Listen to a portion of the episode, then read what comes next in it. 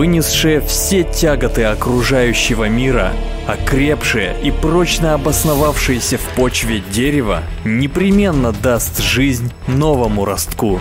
Оно укроет его от сильных ветров, заслонит пышными листьями от палящего солнца и пагубного града. Оно будет стараться вновь и вновь, ведь если не сумеет, то однажды иссохнет и погибнет, не оставив после себя драгоценного наследия. Оттиски его существования будут стерты, а память о нем растворится в бесконечном потоке времени. Я приветствую вас, дамы и господа. С вами StopGame.ru, Даур Авицба, и это вторая часть истории серии Final Fantasy.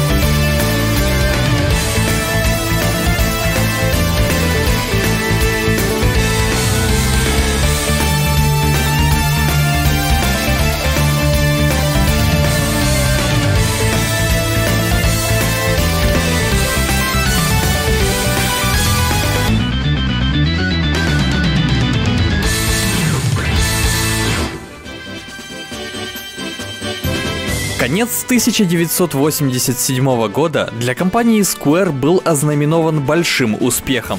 Ее экспериментальное RPG-сокровище Final Fantasy стало будто новым изученным заклинанием, с которым она могла бесстрашно продвигаться в таинственные области индустрии. Хоть финалку за глаза и нарекали копией Dragon Quest, игра от студентов сумела выделиться оригинальным подходом к дизайну, в отличие от попыток других разработчиков, которые просто клепали свои безвкусные поделки по точной формуле Dragon Quest. Одна из студий даже выдала сиквел своего экшен-платформера в жанре ролевого приключения.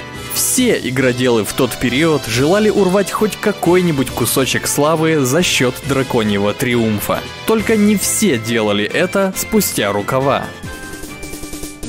Почти в один день с Final Fantasy компания Sega выпустила RPG под названием Fantasy Star. Эта игра сочетала в себе сеттинги фэнтези и sci-fi, показывала всех четырех персонажей во время странствия по миру, впечатляла качественной графикой и анимацией врагов во время сражений, а также преподносила интересную историю, главным героем которой выступала девушка, что было редкостью в те годы. Fantasy Star открывала перед игроком яркий мир с тремя планетами, путешествиями на вездеходе, ледоколе и судне на воздушной подушке. Но самым главным достижением игры стали подземелья, которые, благодаря псевдо-трехмерной графике, выглядели и ощущались просто потрясающе. Единственной заковыкой на пути к большому успеху для Fantasy Star оказалась плохо продаваемая целевая платформа Sega Master System. Однако спустя два месяца, в феврале 1988 выходит Dragon Quest 3. Игра от компании Enix расходится в Японии просто немыслимым тиражом. Почти 4 миллиона копий. Люди на улицах выстраиваются в огромные очереди. Школьники сбегают с занятий, а некоторые поклонники даже коротают ночи у магазинов, лишь бы заполучить вожделенный картридж в числе первых. Dragon Quest 3 произвела грандиозный фурор. Она стала настоящим суперхитом, стремительному взлету которого можно было лишь позавидовать. Тем временем в офисе Square уже созревали планы дальнейших действий. Победные результаты первой Final Fantasy непременно следовало закрепить еще более резонансным сиквелом. И столь важная задача, разумеется, требовала к себе повышенного внимания. Студенты больше не могли заниматься разработкой игры в свободное от учебы время. Отныне их деятельность в студии забирала полный рабочий день. И каждый из команды принял на себя груз более высокой и ответственной должности. Пришла пора становиться профессионалами. Хиронобу Сакагучи стал директором проекта и попутно корпел над сюжетом новой финалки. А на месте главного геймдизайнера разместился Акитоши Кавазу. Запомните это имя. Количество сотрудников в компании Square увеличилось вдвое, и работа над продолжением Final Fantasy закипела. Стоит отметить, что все удачные и запомнившиеся игрокам элементы первой части — воины света, сферы стихий, разные классы персонажей и путешествия сквозь время — могли бы послужить прочным фундаментом для сиквела, Однако Хиронобу Сакагучи абсолютно не нравилось постоянное сравнение его детища с Dragon Quest. И он твердо решил, что серия Final Fantasy будет во всех своих идеях держаться максимально далеко от грозного конкурента. Все будет не так, как в Dragon Quest.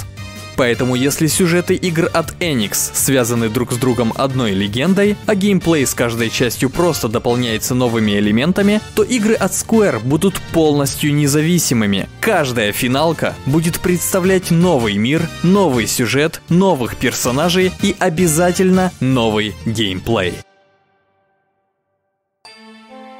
Первый прототип Final Fantasy 2 выглядел так. По сюжету, когда король царства Алти захворал, два его сына начали враждовать из-за права на трон, и государство раскололось на части. Третий сын короля не жаждал престола и сохранял нейтралитет. Но вот соседняя империя не хотела упустить возможность вмешаться и затем приумножить область своего влияния. В то же время за Великой Стеной, что больше походило на горный массив, обитали монстры. Давным-давно мифические герои Фирион и Айле убили главного дракона и вытеснили всех тварей подальше от людей. Но теперь драконья дочь решила сплотить силы всех изгнанных существ и нанести мстительный, сокрушающий удар по человечеству. Было даже несколько вариантов финала. История могла закончиться либо победой людей, либо тотальным их истреблением. В городах игрок встречал разных ключевых персонажей, чье отношение к ситуации в королевстве сочеталось с их характером и личностью. У каждого были свои причины любить или ненавидеть кого-то другого.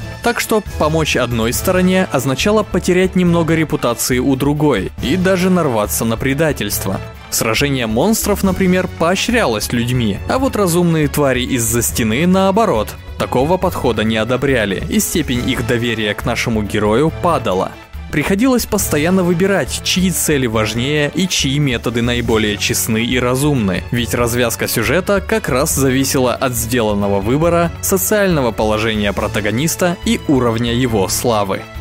Помимо людей, в королевстве должны были проживать и другие расы, предлагающие главному герою оригинальные предметы и очень важную уникальную информацию. Однако наладить контакт с ними можно было лишь заполучив магическое кольцо. Всякие подземелья планировалось напичкать ловушками и несложными головоломками. Где-то еще и происходили засады со стороны людей. Несомненно, такой проект выглядел любопытно. Только вот концепцию игры пришлось полностью перекроить, потому что реализовать все вышеописанное ребятам из Square было не под силу, и уж точно они бы не справились с такой игрой за один год. Поэтому 17 декабря 1988 года свет восходящего солнца увидела другая Final Fantasy 2.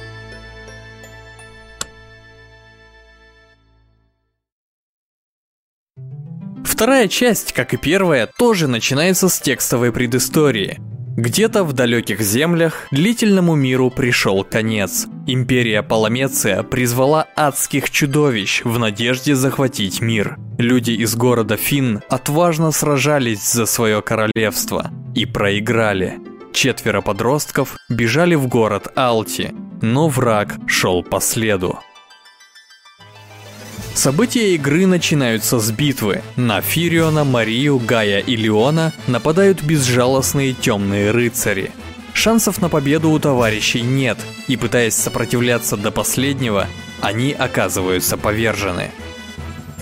Фирион попадает в неизвестное место, все еще находясь без сознания – Неподалеку беседуют о его судьбе Хильда и Мин. Мин уверяет, что сделал все возможное, чтобы спасти еле живого юношу, и им пора идти. Хильда соглашается, надо торопиться на собрание, ведь если Империя завершит строительство боевого корабля, выстоять не удастся.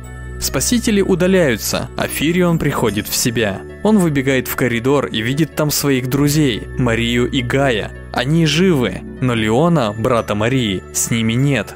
Гай говорит, что их спасла финская принцесса. Король болен и всеми командует она. Однако Леона им отыскать не удалось. Ребята проходят в тронный зал и просят принцессу Хильду зачислить их в ряды повстанцев, дабы у них была возможность сразиться против империи. Но принцесса отказывает им, так как они слишком слабы для войны. Хильда разрешает троице остаться в городе Алти и называет им секретное слово повстанцев – «Дикая роза». И также добавляет, что город Фин захвачен, но если они захотят найти Леона, то поиски следует начать оттуда, потому что имперские войска сгоняют в стены города всех выживших.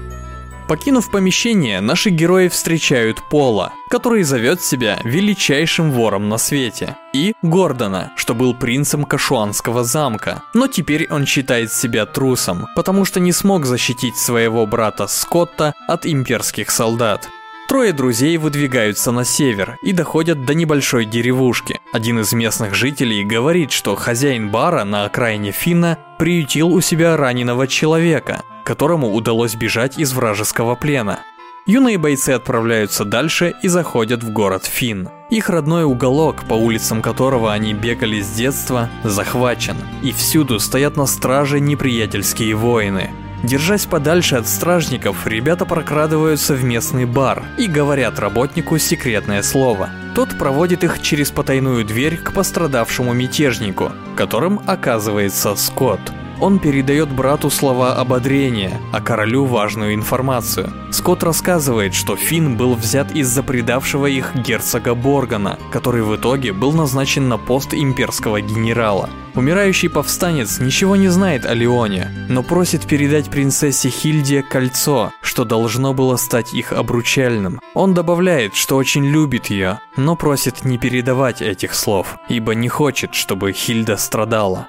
После этого Скотт засыпает вечным сном. Храброе трио возвращается в Алти и рассказывает принцессе весть о скончавшемся Скотте. Хильда сдерживает свою печаль, но за удачно проведенную вылазку она позволяет подросткам вступить в армию сопротивления. Только есть одна проблема. Солдатам мятежников нечем сражаться. Обычное оружие не пробивает мифриловую броню имперцев.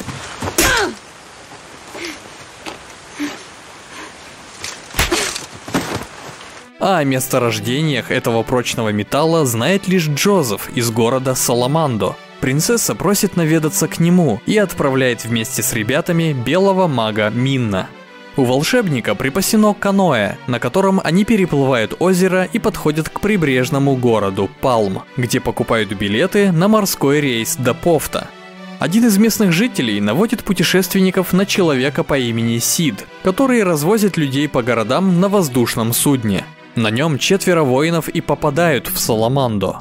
Люди в этом северном заснеженном городе сетуют на то, что злые захватчики увели всех мужчин добывать мифрил в глубоких семитских пещерах. Повстречавшийся позже Джозеф также просит разрешить эту проблему, и отважные герои, конечно же, устремляются на помощь узникам. Одолевая по пути кровожадных монстров, юные повстанцы добираются до помещения с пленниками – Туда уже проник воришка Пол, который говорит, что выведет всех рабов из штольни, в том числе и дочь Джозефа. А вот мифрил надо будет искать в пещерах поглубже. Несколькими этажами ниже четверка находит нужный металл и возвращается в город Алти. Принцесса Хильда рада столь ценной добыче и просит отнести ее к кузнецу, а заодно сообщает, что все жители Финна были сосланы на строительство боевого корабля. Кузнец обрабатывает мифрил, и наши герои получают крепкое оружие с доспехами. В то же время проходит слух о таинственном темном рыцаре, что был назначен курировать возведение корабля, но как раз сейчас отбыл в Паламецию. Принцесса просит помочь диверсионной группе в городе Бавск уничтожить военное судно, ведь иначе оставшиеся поселения не выдержат имперского натиска. Тогда сплоченные товарищи приходят в Бавск, находят там шпиона из Дикой Розы и с его помощью через канализации прокрадываются к боевому кораблю. Однако их встречает тот самый темный рыцарь и сообщает, что смертоносное судно уже достроено, и когда повстанцы узрят его разрушительную силу, им останется лишь капитулировать. Рыцарь удаляется вместе с герцогом Борганом. Они поднимают боевой корабль в воздух и покидают Бавск. На обратном пути воины замечают, что люди исчезли с улиц городов. Кто-то успел спрятаться, но многие погибли. Никто не знает, как противостоять столь великой мощи империи.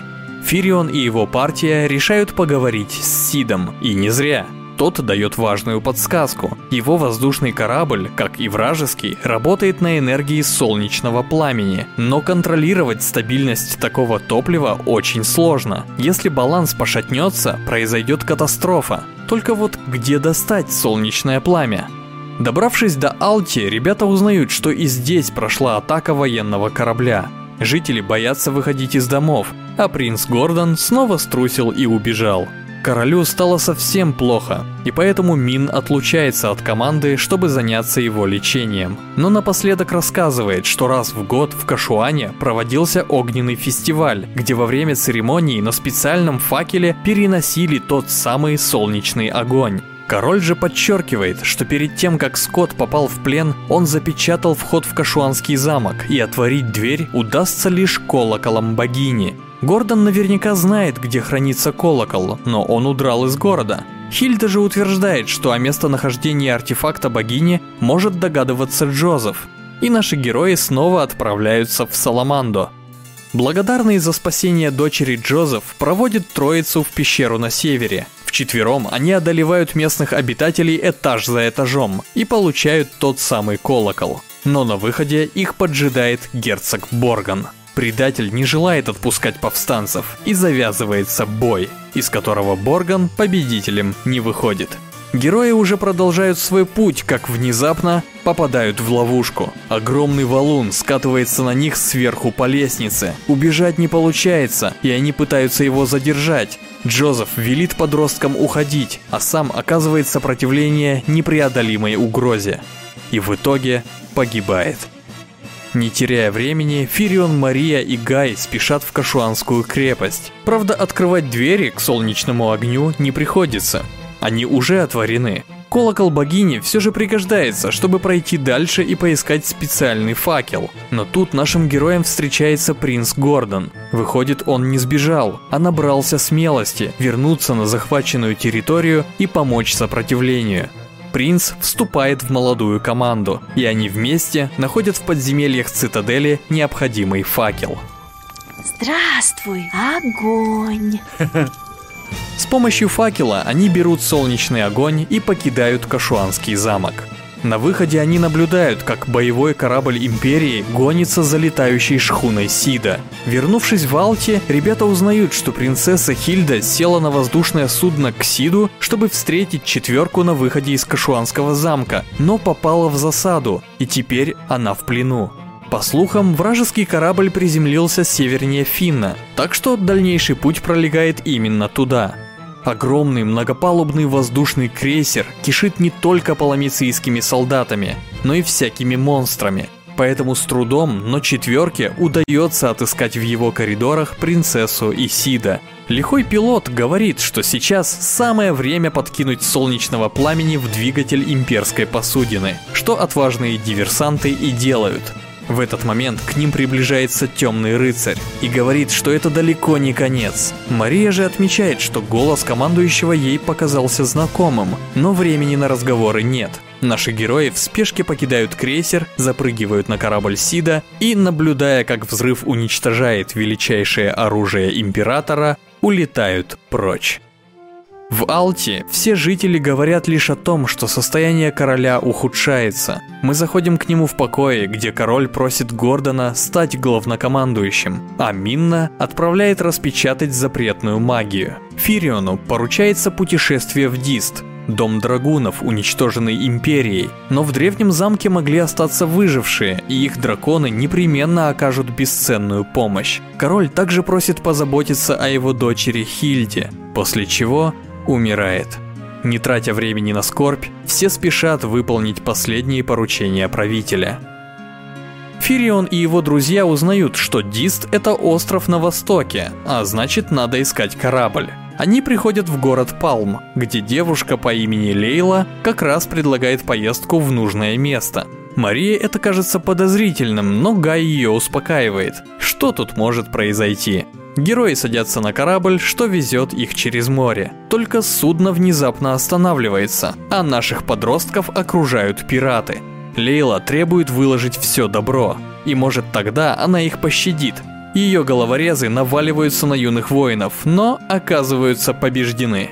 Лейла, поняв, что авантюра не выгорела, просит убить ее быстро. Однако Гай замечает в ней силу и предлагает присоединиться к борьбе против Империи.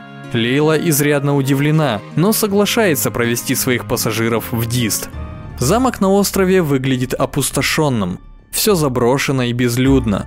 Но вдруг герои видят мальчика, который пугается и убегает. Проследовав за ним, ребята встречают его вместе с матерью. Та говорит, что ее мужа, как и всех остальных драгунов, убили имперцы, и только они с сыном выжили. Паламицийские захватчики еще до начала войны отравили водоем, из которого пили драконы, а после легко расправились с их хозяевами. Последнее из величественных созданий здесь и тоже скоро умрет. Оно хочет что-то сказать, но понять его речь не удастся без драгунского кулона, что запрятан где-то неподалеку. В ближайшей пещере тройка находит ту самую подвеску, и тогда удается понять, что дракон просит отнести единственное яйцо в источник жизни, находящийся на дне пещеры. Ребята так и поступают, а когда возвращаются, узнают, что дракон мертв.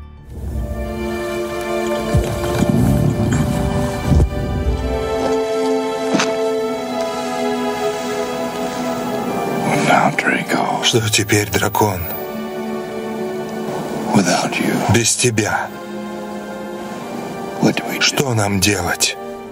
Вдова Драгуна говорит, что однажды из яйца вылупится дракончик, он окрепнет и поможет в бою с Империей. Юные воины приезжают обратно в Алти, но там все только и твердят, что с принцессой что-то не так. Она странно улыбалась, а потом и вовсе заперлась у себя в комнате. Некоторые считают, что она сошла с ума после смерти короля, поэтому друзья решают наведаться к ней. Хильда говорит, что ей нужно побеседовать с Фирионом, и подходит к своей постели. Мария, Гай и Лейла покидают покои, оставляя Фириона в замешательстве. Принцесса велит поторопиться, и Фирион уже лезет в постель. Но в последний момент успевает догадаться, что перед ним никакая не Хильда. Обратившаяся тварь уже готовится напасть, но к счастью на шум прибегают товарищи, и вместе они сражают монстра. Только где же настоящая принцесса? В этот момент вбегает один из стражников и сообщает, что в Паламеции состоится турнир и в качестве приза выставлена принцесса Хильда. Гордон считает спасение Хильды своим долгом. К тому же на данном мероприятии появится сам император. Лейла решает остаться, чтобы присмотреть за базой, а Фирион с командой, к которой присоединяется Гордон, отправляется выручать свою предводительницу. Войдя на арену, новые участники пересиливают гигантского монстра Бегемота. Однако вместо обещанной награды император дарует им заточение в темнице. Сидеть в четырех стенах им долго не приходится, потому как подоспевает Пол. Он освобождает заключенных, и те, продвигаясь по лабиринтам, отыскивают камеру с принцессой. Гордон берет Хильду и уводит. Фирион, Мария и Гай отправляются следом. Добравшись до Алти, наши герои получают весть о том, что принцесса и Гордон решили отбить Фин, и поэтому разбили военный лагерь неподалеку. Юные освободители проникают в финский замок, объединяются там с Лейлой и отбивают трон у имперского наместника. Фин освобожден. Принц Гордон сообщает, что от Минна все еще нет вестей, а он отправился в Мессидию, чтобы забрать оттуда заклинание Ультима, которое должно помочь одолеть Империю. Хильда добавляет, что однажды в этот мир открылись врата Пандемониума, но невероятно мощная магия Ультима помогла закрыть портал. Она хранится в Месидийской башне, а туда можно попасть лишь имея при себе черную и белую маски. Где найти белую маску, подсказывает Пол. В замке Финна есть система подземелий, где на самом нижнем этаже хранится сия древняя реликвия. Белую маску ребята надевают на статую богини в Мессидии, а вот за черной, по совету одного из мудрецов, приходится ехать на юг, к тропическому острову, где племя аборигенов сообщает, что в подземельях хранится маска без владельца, Добыв ее, ребята отправляются в Месидийскую пещеру, где надевают находку на встретившегося двойника Фириона. Только так ему удается пройти в глубины помещений и завладеть кристальным рычагом, которым по преданиям можно отворить врата к магии Ультима. Но древние секреты никогда не достаются легко. На подходе к башне корабль героев заглатывает Левиафан. Лейла пропадает, и втроем отважным воинам приходится пробираться сквозь внутренности гигантского существа. Однако их сильно удивляет встреча с другими людьми, некоторые из которых живут внутри этого чудища уже десятки лет. Одного из них зовут Ричард, и он Драгун. Он держал свой курс к башне Мессидии за Ультимой, но оказался здесь. Ричард говорит, что готов помочь нашей партии пробиться к выходу, и вчетвером они сражают монстра, притаившегося меж зубов Левиафана. Там же застрял и корабль, на который команда садится и продолжает свой путь к легендарному заклятию. Использовав на входе кристальный рычаг, пройдя сквозь 10 этажей башни и устав от тяжелых боев, повстанцы находят Минна. Маг просит держаться подальше, ведь сейчас он сосредоточит всю свою мощь на двери, что перед ним. Ребята отходят, а Мин ломает крепкие замки разрушительным заклинанием. Только вот жизненных сил у него после этого не остается. Мин погибает, но дает возможность бравым воителям завладеть прославленной ультимой. Предаваясь верховной магии, в эту ночь и в этот час я призываю древнее могущество. Дай силу нам, надели нас мощью. Искатели магии покидают башню и замечают, что в мире что-то не так. Теперь в воде и на суше им встречаются более мощные противники, но ужас охватывает их при виде родных городов. Алти полностью уничтожен. Палм стоит в руинах. Пофт теперь просто груда камней. Только Финн уцелел, и его жители говорят, что гигантский смерч возник из ниоткуда.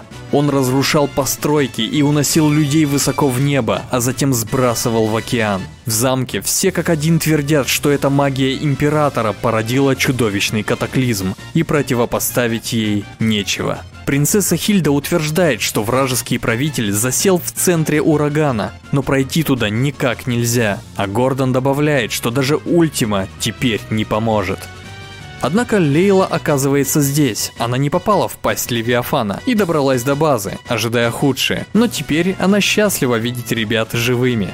Что ж, выхода нет. Придется искать решение у мудрецов в Мессидии. Но и здесь ученые-мужи твердят о безысходности, кроме одного, который советует вернуться в замок, поглядеть в зеркало королевской семьи и дракон переродится. Стоит попробовать. Придя обратно в финский замок, Фирион, Мария, Гай и Ричард обнажают кулон драгунов перед зеркалом. От него исходит свет, а за стеклом виднеется яйцо, из которого вылупляется дракончик. Крылатое создание проходит сквозь зеркало и подлетает к нашим героям. Последний драгун нашел единственного в мире дракончика. Да, зверь еще мал, но ему удается поднять четверых воинов в воздух и высадить в центре смертоносного вихря.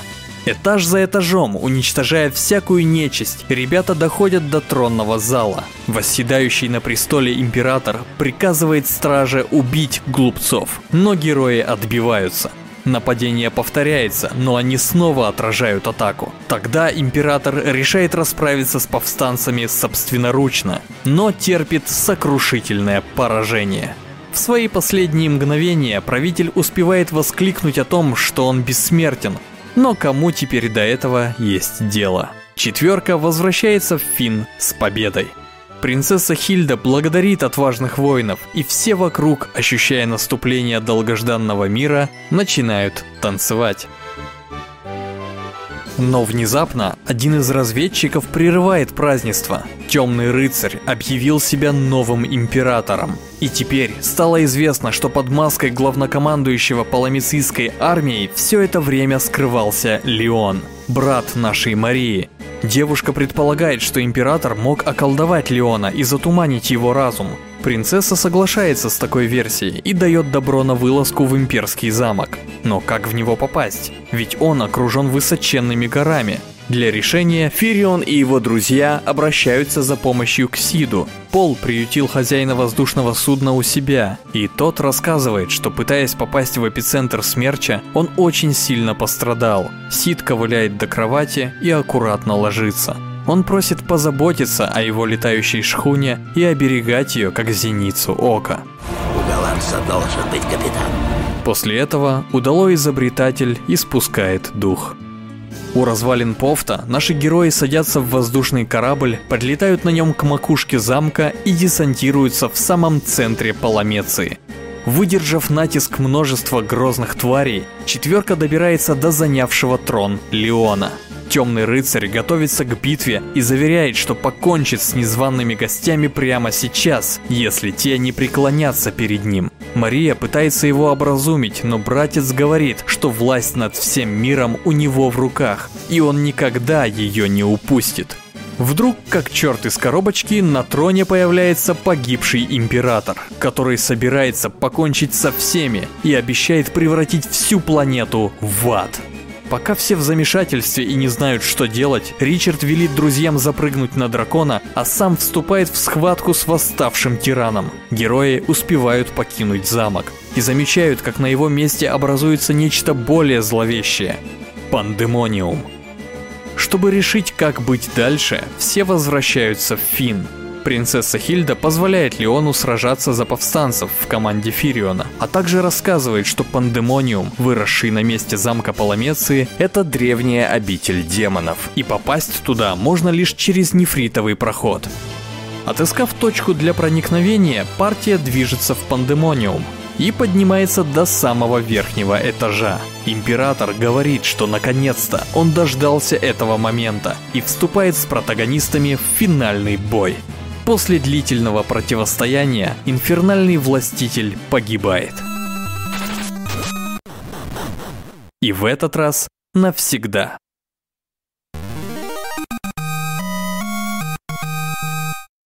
Юные спасители мира принимают поздравления от принца и принцессы, и, конечно же, все их друзья под впечатлением от произошедшего – Жители планеты отныне свободны, и им больше незачем волноваться о дальнейшей судьбе их домов. Правители приступают к восстановлению разрушенных поселений, а четверо подростков – Фирион, Мария, Гай и Леон – наконец-то вернулись в свой родной город Фин. Но Леон уходит, он знает, что его деяниям нет прощения, и друзья отпускают его, надеясь на то, что однажды он вернется – все направляются к выходу, но за спиной замечают Скотта, Джозефа, Минна и Ричарда. Духи погибших товарищей появились, чтобы навсегда проститься с живыми. Итак, эпоха войны подошла к концу. С годами эти тяжелые времена будут забыты, но люди всегда будут помнить о юных смельчаках, что выручили этот мир. Их дружба не исчезнет со страниц летописей никогда. На этом конец. Как можно заметить, во второй части Final Fantasy сюжет получился более цельным и продолжительным. Хиронобу Сакагучи, уже не тратя свои силы на геймдизайн, смог сосредоточить внимание именно на сценарии – в погоне за чем-то новым он сделал главными героями не легендарных спасителей из древнего пророчества, а простых подростков, которые вступают в рискованную борьбу совсем не из-за того, что так было предначертано, а потому что мир вокруг — это их единственный дом. Как уже было сказано ранее, Сакагучи старался пробивать для Final Fantasy 2 свою уникальную дорогу, максимально отличную от той, что была у Dragon Quest. И местами ему это очень хорошо удавалось. Во второй финалке проглядывается очень мрачная и местами жестокая история, совершенно необычная для игр того времени.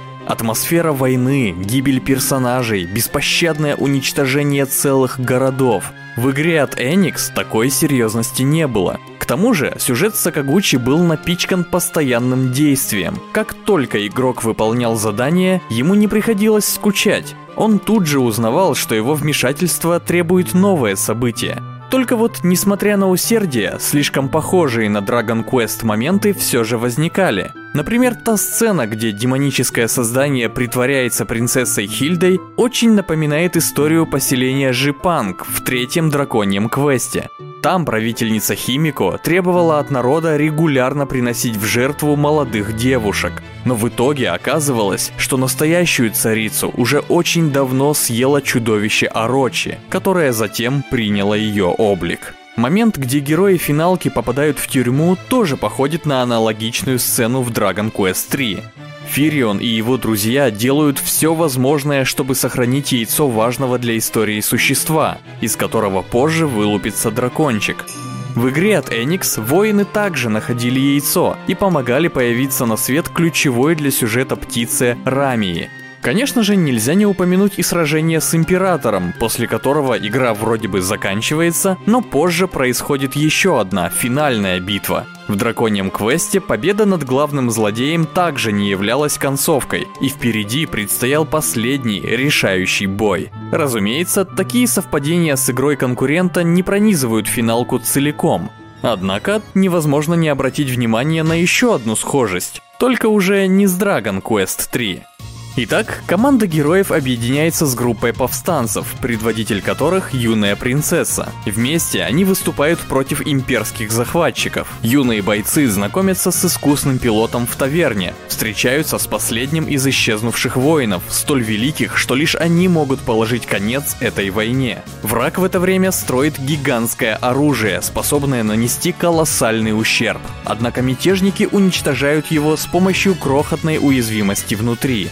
И вдобавок, родной человек одного из протагонистов был завербован в ряды противника. Скрывая свое лицо под маской, в решающий момент он все же выступает против Императора. Ничего не напоминает? Даже фраза «Rebel Scum», которую выкрикивают вражеские солдаты, повторяет оную из фантастических фильмов Джорджа Лукаса «Звездные войны». Однако это все равно не отменяет того, что игра с точки зрения сюжета вышла довольно любопытной. Возможно, как раз благодаря серьезному настроению. Кстати, изначально Хиронобу Сакагучи собирался добавить еще больше драматичных сцен. К примеру, герцог Борген должен был быть не просто мерзким человеком, но и беспощадным убийцей, который с легкостью казнил даже невинных детей.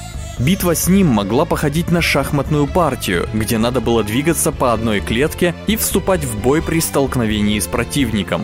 В истории также должна была присутствовать бродячая цыганка Айле. Она предсказывала дальнейшую судьбу героев и их победу над Императором, а в конце выяснялось, что Айле — это мать злобного правителя. Она знала, что Паламеция проклята, и любой, кто становится ее государем, подчиняется воле дьявола, поэтому старалась отговорить сына от тиранических деяний, но тот изгнал ее в бескрайние пустыни. Как видно, во второй игре Сакагучи сместил акценты так сильно, что вместо того, чтобы сначала придумать геймплейные нововведения и уже базируясь на них вести дальнейшую разработку, он поступил наоборот, написал сюжет, на основе которого выстраивались все игровые механики. По идее, это должно было сосредоточить больше внимания на проблемах главных героев, на их переживаниях и внутренних конфликтах.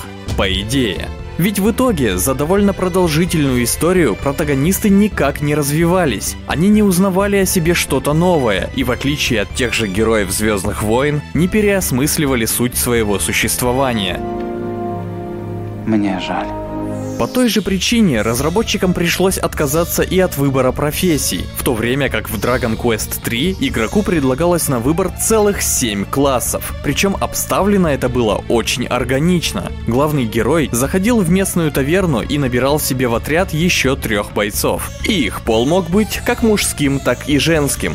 Позже от кого-то из них можно было отказаться, или же, добравшись до специального храма, просто сменить класс уже прокачанного воина.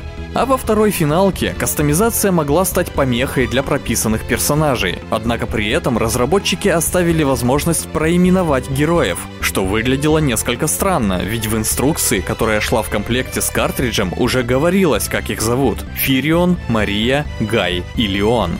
Последний из героев, как известно, пропадал в начале игры, и место четвертого в команде каждый раз занимали другие персонажи. Мин, Джозеф, Гордон, Лейла, Ричард и сам Леон.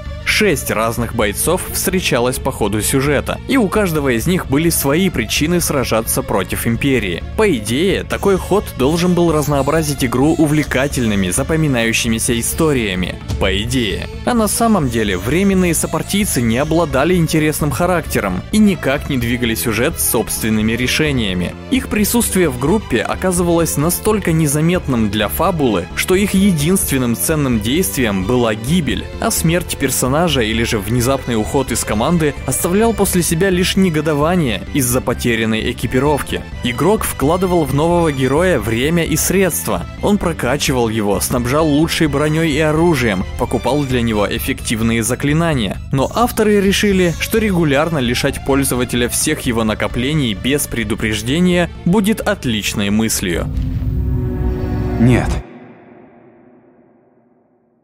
в то же время компания Enix повторила технический прием первой финалки и оснастила картридж Dragon Quest 3 литиевой батарейкой и тремя слотами для сохранения, хотя совершать запись все равно можно было лишь в одной из семи географических точек. Final Fantasy 2 особенности железа никак не изменились, разве что в те же 8 килобайт памяти авторы смогли уместить 4 слота для сейвов. Однако сохранять игру теперь позволялось в любом желаемом месте на карте мира. Нельзя было только в городах и подземельях. Из-за этого палатки и хижины во вторую часть не попали, а гостиницы в поселениях отныне стали выполнять исключительно восстановительные функции. Причем оплата в них теперь была не фиксированной, а вычислялась по формуле, исходя исходя из оставшегося количества здоровья и манны. Чем больше сил требовалось партии, тем дороже выходила стоимость отдыха. А вот воскрешение погибших бойцов стало происходить без помощи священника, и как результат бесплатно. Выжившим героям следовало всего лишь пройти в местный храм, помолиться возле статуи, и спустившийся с небес ангел возвращал душу павшего воина. Еще в Final Fantasy 2 появилась возможность запоминать услышанные слова. Когда NPC рассказывал что-то новое для главных героев, иногда в контексте упоминалось неизвестное имя или название, выделенное скобками. Наша четверка могла запомнить данное слово, чтобы впредь расспросить о нем и других встреченных персонажей. По идее, это должно было создать иллюзию социальной активности. По идее. А в итоге получалось так, что выбор темы включался в разговоре лишь с редкими людьми, и даже в таком случае ответа на большинство вопросов у собеседника не было.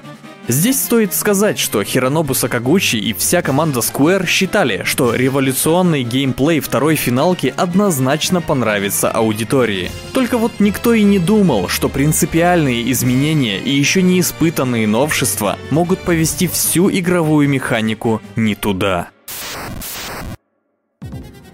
Вернемся к человеку по имени Акитоши Кавазу. Перед тем, как попасть в студию Square, Кавазу отучился на факультете гончарного искусства, а позже немного поработал в японском видеоигровом журнале Beep. Однако с самого детства его тянуло к созданию игр. И еще в школе Кавазу придумывал настольные развлечения для себя и своих друзей, правила которых выдумывал он сам, и знал их только он один. Только он один. Так вышло, что эта особенность создавать скрытые от глаз механики, о которых не будет знать игрок, заражала все, к чему прикасался Акитоши Кавазу. В первой Final Fantasy он помогал настраивать баланс в боевой системе. В итоге, некоторое оружие и броню можно было использовать в сражении как предметы, и они выдавали мощные и очень полезные заклинания. Но об этом не упоминалось ни в инструкции, ни в самой игре. Допустим, эта мелочь могла стать интересной находкой для особо любопытных исследователей. Однако во время создания второй финалки Кавазу возглавил весь геймдизайн. И казалось бы, что могло пойти не так? Начнем с того, что интерфейс игры перетерпел кое-какие изменения. В основном косметические. Местами он стал восприниматься гораздо легче. Например, экипировка персонажа теперь делилась на слоты. Руки, туловище, голова и карманы. И каждый из них обозначался иконкой. Теперь игроку было понятно, сколько всего частей брони или оружия боец может носить на себе одновременно. Однако, если раньше во время сражения четверки были доступны все предметы, что лежали в общем контейнере, то теперь герои могли воспользоваться лишь теми двумя, что были заранее рассованы по их карманам.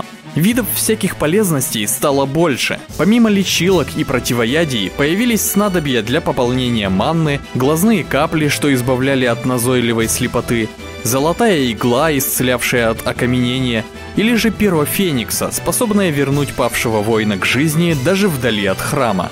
Иногда вражеские демоны могли наслать на персонажа потерю памяти, из-за которой тот разучивался использовать магию. Вправить мозги мог помочь лишь удар деревянным молотком. Когда героя проклинали, его параметры атаки, защиты и магии уменьшались вдвое. В таком случае на выручку являлось священное распятие. Вот что крест животворящий делает.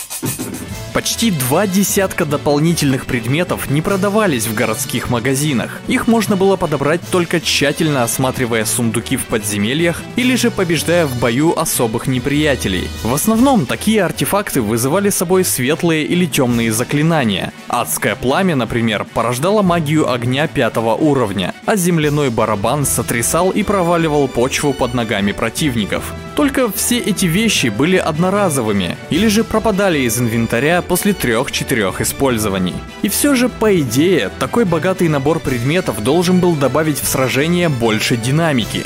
По идее. Потому что на практике, вместе с увеличением количества полезных штук, вещмешок отряда следовало хотя бы оставить прежним, но во второй финалке ему добавили пару существенных недостатков. Во-первых, выбросить сюжетные предметы было никак нельзя, даже если они уже использованы и более в прохождении не пригодятся. Во-вторых, одинаковые снадобья и прочие артефакты не суммировались в одном слоте. Каждое оздоровительное зелье отныне занимало отдельное место в контейнере. И если раньше раньше в опасный поход можно было накупить 99 бутылочек, то теперь их количество приходилось сильно ограничивать, и с каждой вылазкой повышался риск не осилить коридоры пещер до конца и досрочно вернуться с парочкой мертвецов в команде из-за банальной нехватки лечилок. А чем дальше игрок двигался по сюжету, тем больше лишнего хлама у него накапливалось в инвентаре, и место сокращалось еще жестче. Тем временем в Dragon Quest 3 такой проблемы не существовало. Лишние предметы можно было сбросить в ячейку банковского хранилища в родном городе главного героя и в любой момент вернуться для того, чтобы пополнить оттуда свои запасы. Теперь поговорим о боевой системе Final Fantasy 2 и начнем с положительных моментов. После сражения с определенными врагами четверка могла получить в награду не только золото, но и полезные предметы, снадобья, прочные доспехи или же какое-нибудь редкое оружие. Данное нововведение работало хорошо, и порой доставшийся после изматывающей битвы эликсир мог уберечь от неминуемой гибели всю партию. Но на этом список доброкачественных преобразований исчерпывался. Следующим заметным изменением стало построение бойцов на поле. Теперь со стороны противника лишь первые два ряда могли атаковать или быть атакованными холодным оружием. До остальных нашим героям удавалось дотянуться только волшебными заклинаниями. Те супостаты, что стояли дальше, тоже имели окошко исключительно для колдовства, иначе пропускали ход. Что он там делает? Абсолютно ничего. Воины бесстрашного квартета могли выбирать себе удобную позицию в передней или задней полосе. Те, что были позади, надежно укрывались от физического урона, но при этом и сами не могли навредить никому из обидчиков, держа в руках режуще-колющее оружие. Зато они были в силах накрыть ближайших неприятелей градом стрел, или же поразить любого из оппонентов ударом магии. По идее, такая схема открывала больше просторов для боевой тактики. По идее. Ведь из-за ошибки в расчетах геймдизайнера большинство ударов противника всегда приходилось на средних бойцов. И если один из них прятался сзади, то принимать весь вражеский гнев приходилось тому, кто остался. Но это еще не все. Выбирать линию для героя можно было лишь во время путешествия, а если кто-то из бойцов погибал, а после был воскрешен, то он автоматически отступал в задний ряд. В меню управления позиция персонажа не была указана, и частенько в такой ситуации игрок мог попросту не заметить, что что-то вообще изменилось, и почему вдруг один из воинов переставал попадать в цель. Далее, разработчики Final Fantasy 2 решили сделать систему развития персонажей более реалистичной. Почему в первой части, если, например, воин убивал всех противников на арене, то белый маг тоже развивался и начинал эффективнее лечить? Это было крайне нелогично, ведь обретенные навыки не совпадали с практическими действиями, а ребятам из Square хотелось, чтобы все было как в жизни. Чем больше ты занимаешься определенным делом, тем профессиональнее становишься. Они решили ликвидировать абстрактный опыт и добавить на каждое умение или характеристику свою собственную систему прокачки. Уровень здоровья и магии, сила, ловкость, живучесть, интеллект, крепость духа, атака, защита, шанс попадания, шанс уклонения, мощность заклинания, отражение вражеских чар, а также владение оружием и колдовством. Каждый из перечисленных параметров должен развиваться по своим высчитанным принципам. Соответственно, общий уровень героя как таковой сошел на нет. И по идее, такое решение должно было повлечь за собой большую свободу и плавность в создании бойца. По идее. Ведь сейчас я наглядно покажу вам, как на самом деле работала эта система. У каждого персонажа были основные характеристики, подконтрольные игроку, и те, что автоматически вычислялись из нескольких показателей. Если герой наносил достаточно физических увечий противнику, то росла его сила. Если же он получал урон, то повышался его максимальный предел здоровья. А при серьезных повреждениях прокачивалась еще и живучесть, обеспечивающая более значимый итоговый прирост ХП. Когда враг атаковал заклинаниями, то вдобавок к вышеперечисленному укреплялась еще и устойчивость к волшебству. В случае, если воин тратил магию, то увеличивался запас маны, а если расходовал большую ее часть, то поднимался и коэффициент прироста МП. Причем заклинания белой магии повышали еще и крепость духа, а темные чары положительно влияли на интеллект. Чем больше становились эти два параметра, тем эффективнее был результат магических заклятий. Вроде бы все просто и должно работать, но кавазу. Если уровень интеллекта или крепости духа возрастал, то понижалась физическая сила, и наоборот, от развития мускулатуры страдали интеллект и дух. То есть классы были упразднены ради свободного развития, но при этом игроку все равно приходилось выбирать между взращиванием искусного мага и тренировкой матерого воина. Далее, владение каждым видом оружия стало также прокачиваться отдельно. Ножи, посохи, копья, мечи, топоры, луки и даже голые кулаки. Все они являлись обособленными категориями. Если в бою использовалось оружие какого-то типа, то соответственно возрастал уровень именно этой разновидности. Степень прокачки влияла на частоту ударов по противнику и вероятность попадания, а в совокупности со значением силы получалась мощность атаки. С броней дело обстояло немного иначе. Взятый в руки щит повышал вероятность уклонения от неприятельских ударов и прокачивался так же, как и оружие, от частоты использования. Однако надетые доспехи ни от чего не улучшались, а лишь стабильно влияли на уровень защиты. Только вот из-за тяжести панцирей, шлемов и перчаток понижалась степень уклонения, и персонаж принимал больше ударов. Снаряжая своего бойца, игроку требовалось следить за всеми вышеупомянутыми показателями. Зато в бою он мог выбирать любую тактику, ведь по идее каждый из четверки будет прокачиваться в самом удобном и выгодном для него направлении. По идее. Проблема состояла в том, что каждый элемент экипировки имел одно любопытное свойство – систему штрафов. Да, за оружие в руках или надежные латы на теле значение интеллекта и крепости духа облагались своеобразным налогом. Это означало, что попытка защитить мага оборачивалась для него неспособностью нормально колдовать. Если в руках у волшебника было оружие, то заклинания опять же становились слабее. Намного слабее. Все мечи и топоры штрафовали магию на 50 единиц, а луки на 70. Щиты отнимали тоже 70, а нагрудники, шлемы и перчатки могли в сумме забрать до 260 единиц интеллекта или духа. Все штрафы суммировались и легко превращали прокачанного мага в абсолютно бесполезную боевую единицу. Но в этой формуле имелась еще и постоянная кавазу. Где-то в системе должен находиться скрытый подвох. Вот он, все перечисленные штрафы нигде не отображаются. Вообще нигде. В статистике бойца есть пункты интеллекта и духа, и их значения растут как следует во время развития магических навыков. Но они остаются неизменны, когда персонаж надевает броню или берет оружие. То есть влияние гигантских штрафов происходит незримо. И это просто ужасно. Ведь если на протяжении всей истории игрок прокачивает персонажа как мага, то, во-первых, он будет ставить его во второй ряд и для возможности физических атак вручит ему злосчастный лук. А во-вторых, будет покупать или находить для него все более мощную броню. Иначе говоря, игрок будет сам того не подозревая ограничивать силы своего волшебника вдвое, а то и втрое. Опытный маг не может снять легкое проклятие со своего соратника Кавазу. Не получается воскресить друга во время боя Кавазу. Улучшенные проклятия не могут быстро справиться со средними противниками Кавазу.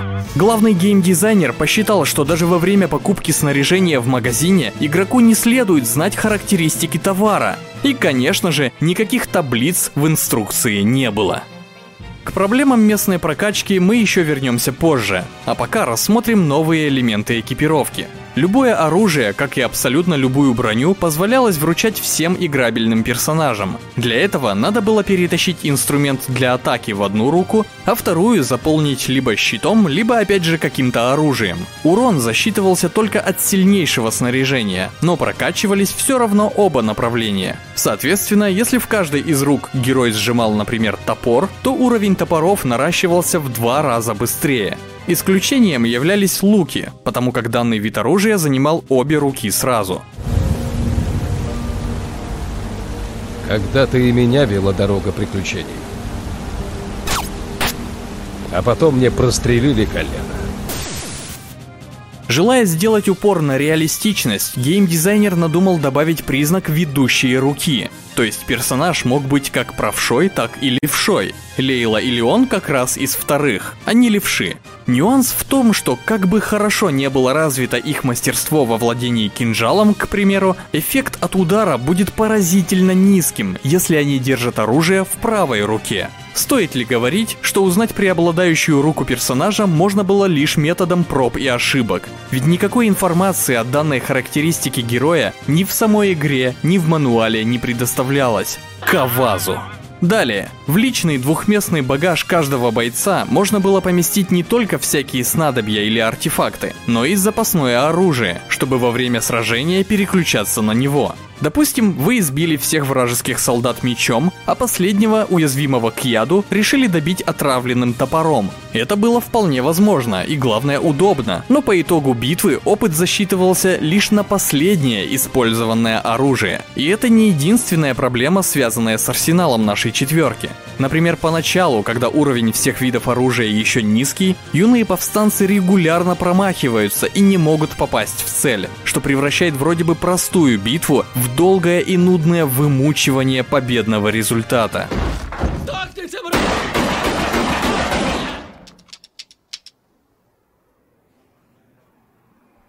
К счастью, за неудачные попытки атаки очки опыта на оружие все равно начисляются. Еще в Final Fantasy 2 появилось оружие, которое может заметно облегчить сражение с самыми грозными противниками – Меч Крови. Его невозможно купить, дозволено лишь найти – его красное лезвие высасывает жизненные силы противника, пополняя ими здоровье своего обладателя. Что самое интересное, единственное эффективное оружие против самых мощных боссов игры – это как раз меч крови. Что же мог Кавазу сделать не так? Несмотря на свои экзотические свойства, меч крови оценивается торговцами очень низко. И это автоматически наводит на мысль о том, что данное оружие не представляет собой нечто экстраординарное, а от лишнего хлама в и так тесном багаже лучше поскорее избавляться. Ведь из уст персонажей о мече крови не говорится ни слова. В инструкции он тоже не упоминается. Единственный намек – это обложка игры, на которой Фирион держит оружие с красным клинком перед собой. Вдобавок, в оригинальной игре есть два меча крови. Один попадается четверке в подземельях финского замка в первой половине игры. Да, пользователь скорее всего избавился бы от ненужного клинка, но хотя бы перед вторым появлением меча крови в секретной комнате Пола можно было добавить подсказку о преимуществах этого оружия, чтобы хоть немного облегчить жизнь игроку. Кавазу. Но давайте вернемся к системе прокачки, потому что ее проблемы были определенно серьезнее. Повышение уровня тех или иных характеристик персонажа по независимым друг от друга формулам не было чем-то новым и революционным. Такая схема уже использовалась в ролевой игре для персональных компьютеров 1987 года Dungeon Master. Однако тут есть важный момент. У системы подобной сложности должен иметься корректно настроенный баланс – что же получилось во второй финалке? Для начала, с самого старта игра настолько сложная, что даже просто выжить в ней задача не из тривиальных. Исход каждой второй битвы – это поход в храм для воскрешения погибших соратников. Потому что враги попадаются сильные, а хп у наших героев мало. И как уже было сказано выше, четверка на первых порах постоянно бьет мимо цели. Но данный этап длится недолго, его можно перетерпеть. Далее, прокачка максимального здоровья через получаемый урон. Враги всегда охотно колотят наших протагонистов, и если отнимают у них больше половины хп, то лимит жизненных сил героев повышается. Здесь возникают некоторые трудности. Во-первых, если биться исключительно со слабыми врагами, а в первой трети игры только такие и встречаются, то умирать негодяи будут быстрее, чем наносить существенный вред, а значит наше здоровье особо не прокачается. Во-вторых, из такого принципа следует, что игру невозможно пройти, если побеждать почти не получая урона. Велика вероятность, что наша партия одержит сотню побед, а наткнувшись на первого же босса, схлопочет по полной. В-третьих, если маг стоит в заднем ряду, то начальные монстры достать его своими когтями не смогут, и соответственно хп волшебника на ранних этапах игры не увеличится. И в дальнейшем этот ослабленный персонаж будет часто погибать от злодейской магии или выпущенных в него стрел, а если ставить его вперед, то его нужно будет защищать броней, из-за которой он не сможет нормально колдовать. Кавазу. Здесь стоит сказать, что в Dragon Quest 3 была добавлена возможность атаковать своих сопартийцев, дабы излечить их от проклятий сна или замешательства. Авторы финалки подглядели эту механику у конкурентов и тоже добавили усыпляющие заговоры и право направлять свою атаку на союзников для пробуждения. Что ж, разработчики даже не предполагали, как быстро пользователи отыщут в этой системе выгодную брешь. Желая быстро и гарантированно повысить здоровье, игроки атаковали своих же бойцов, снимая у них больше половины хп, чем и активировали прокачку. Надо было лишь не доводить воина до гибели. Разумеется, такой эксплойт нарушал и без того хрупкий баланс, но внушительно упрощал первые стадии развития. Теперь к прокачке умений. В окне статистики каждого бойца возле вооружения есть два значения – уровень и опыт. Для повышения уровня требуется набрать данным видом оружия 100 единиц опыта. То же самое и с любым из волшебных заклинаний. Всякая магия познается персонажем буквально с нулевой ступени. Проблема заключается в том, что один ход с оружием давал всего одно очко опыта, и соответственно для совершенствования навыков требовалось очень долго и упорно мутузить встречающихся врагов. Получается так, что набрать сотню очков становится все тяжелее, ведь оружие усиливается, и монстры гибнут быстрее. Выход один. Тратить десятки часов на бесцельные бои ради того, чтобы оружие стало более эффективным. Однако и здесь внимательные пользователи узрели судьбоносный изъян. Дело в том, что программисты не досмотрели ошибку в системе отмены действия. То есть, если при раздаче команд одному было сказано, например, выстрелить из лука, а затем, когда очередь переходила к следующему, игрок нажимал отмену, то появлялась возможность назначить действие предыдущему бойцу заново. Только вот прошлая команда не перезаписывалась, а лишь дополнялась новым указом. Когда завязывалась потасовка, герой совершал исключительно последнее назначенное действие, но очки опыта при этом начислялись за весь собранный букет. Таким образом, можно было набирать до полусотни ударов за раз каждому из бойцов, кроме последнего, так как его действие отменить было нельзя. Этот процесс был долгим, однообразным, не динамичным, но все же более быстрым, чем сотня бессмысленных сражений. К этому всему стоит добавить еще и несколько влиятельных деталей. Как бы ни проходила битва, сколько бы действий не было совершено, партия не получала опыт в случае побега. Также, если по окончании боя кто-то из юных повстанцев был подвержен необычному статусу, ослеплен, превращен в камень, отравлен ядом, лишен ума или же проклят, то заслуги в данном сражении не засчитывались и параметры, соответственно, не повышались. И во второй половине игры такие заражения героев происходили регулярно. Посему, даже используя вышеупомянутые баги, развивать четверку героев было неожиданно сложно.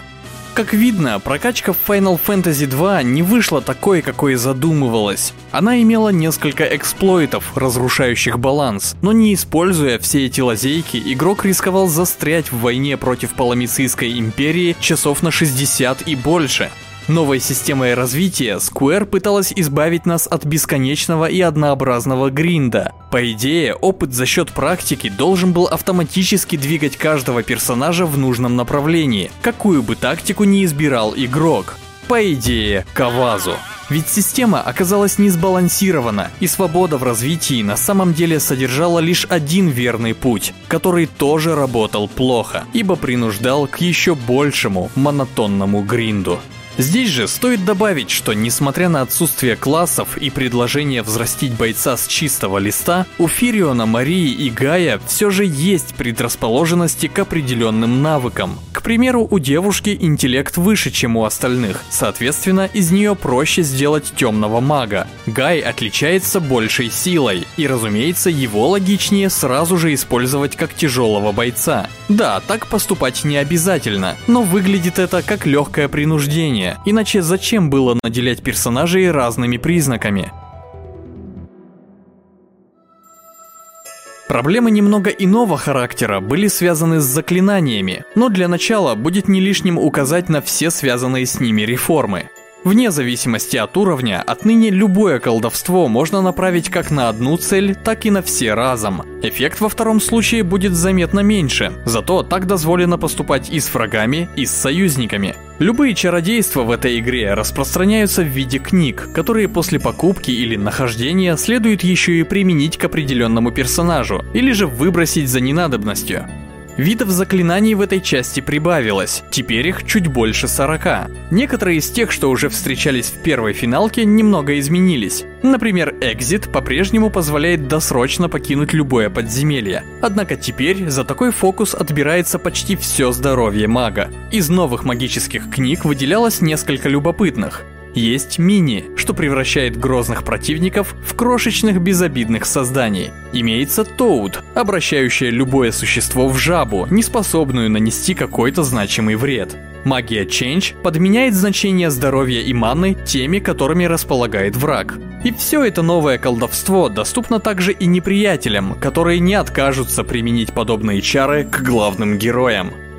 Кстати, на сей раз Square снова не довела до ума некоторые заклинания. Dispel, к примеру, должно снимать с противника защиту от магии, но оно не работает вообще. Анти, которая понижает уровень вражеского МП, не делает ничего, если значение маны выше 256. А сейф, защищающая от физических атак, способна оказать влияние исключительно на кастующего.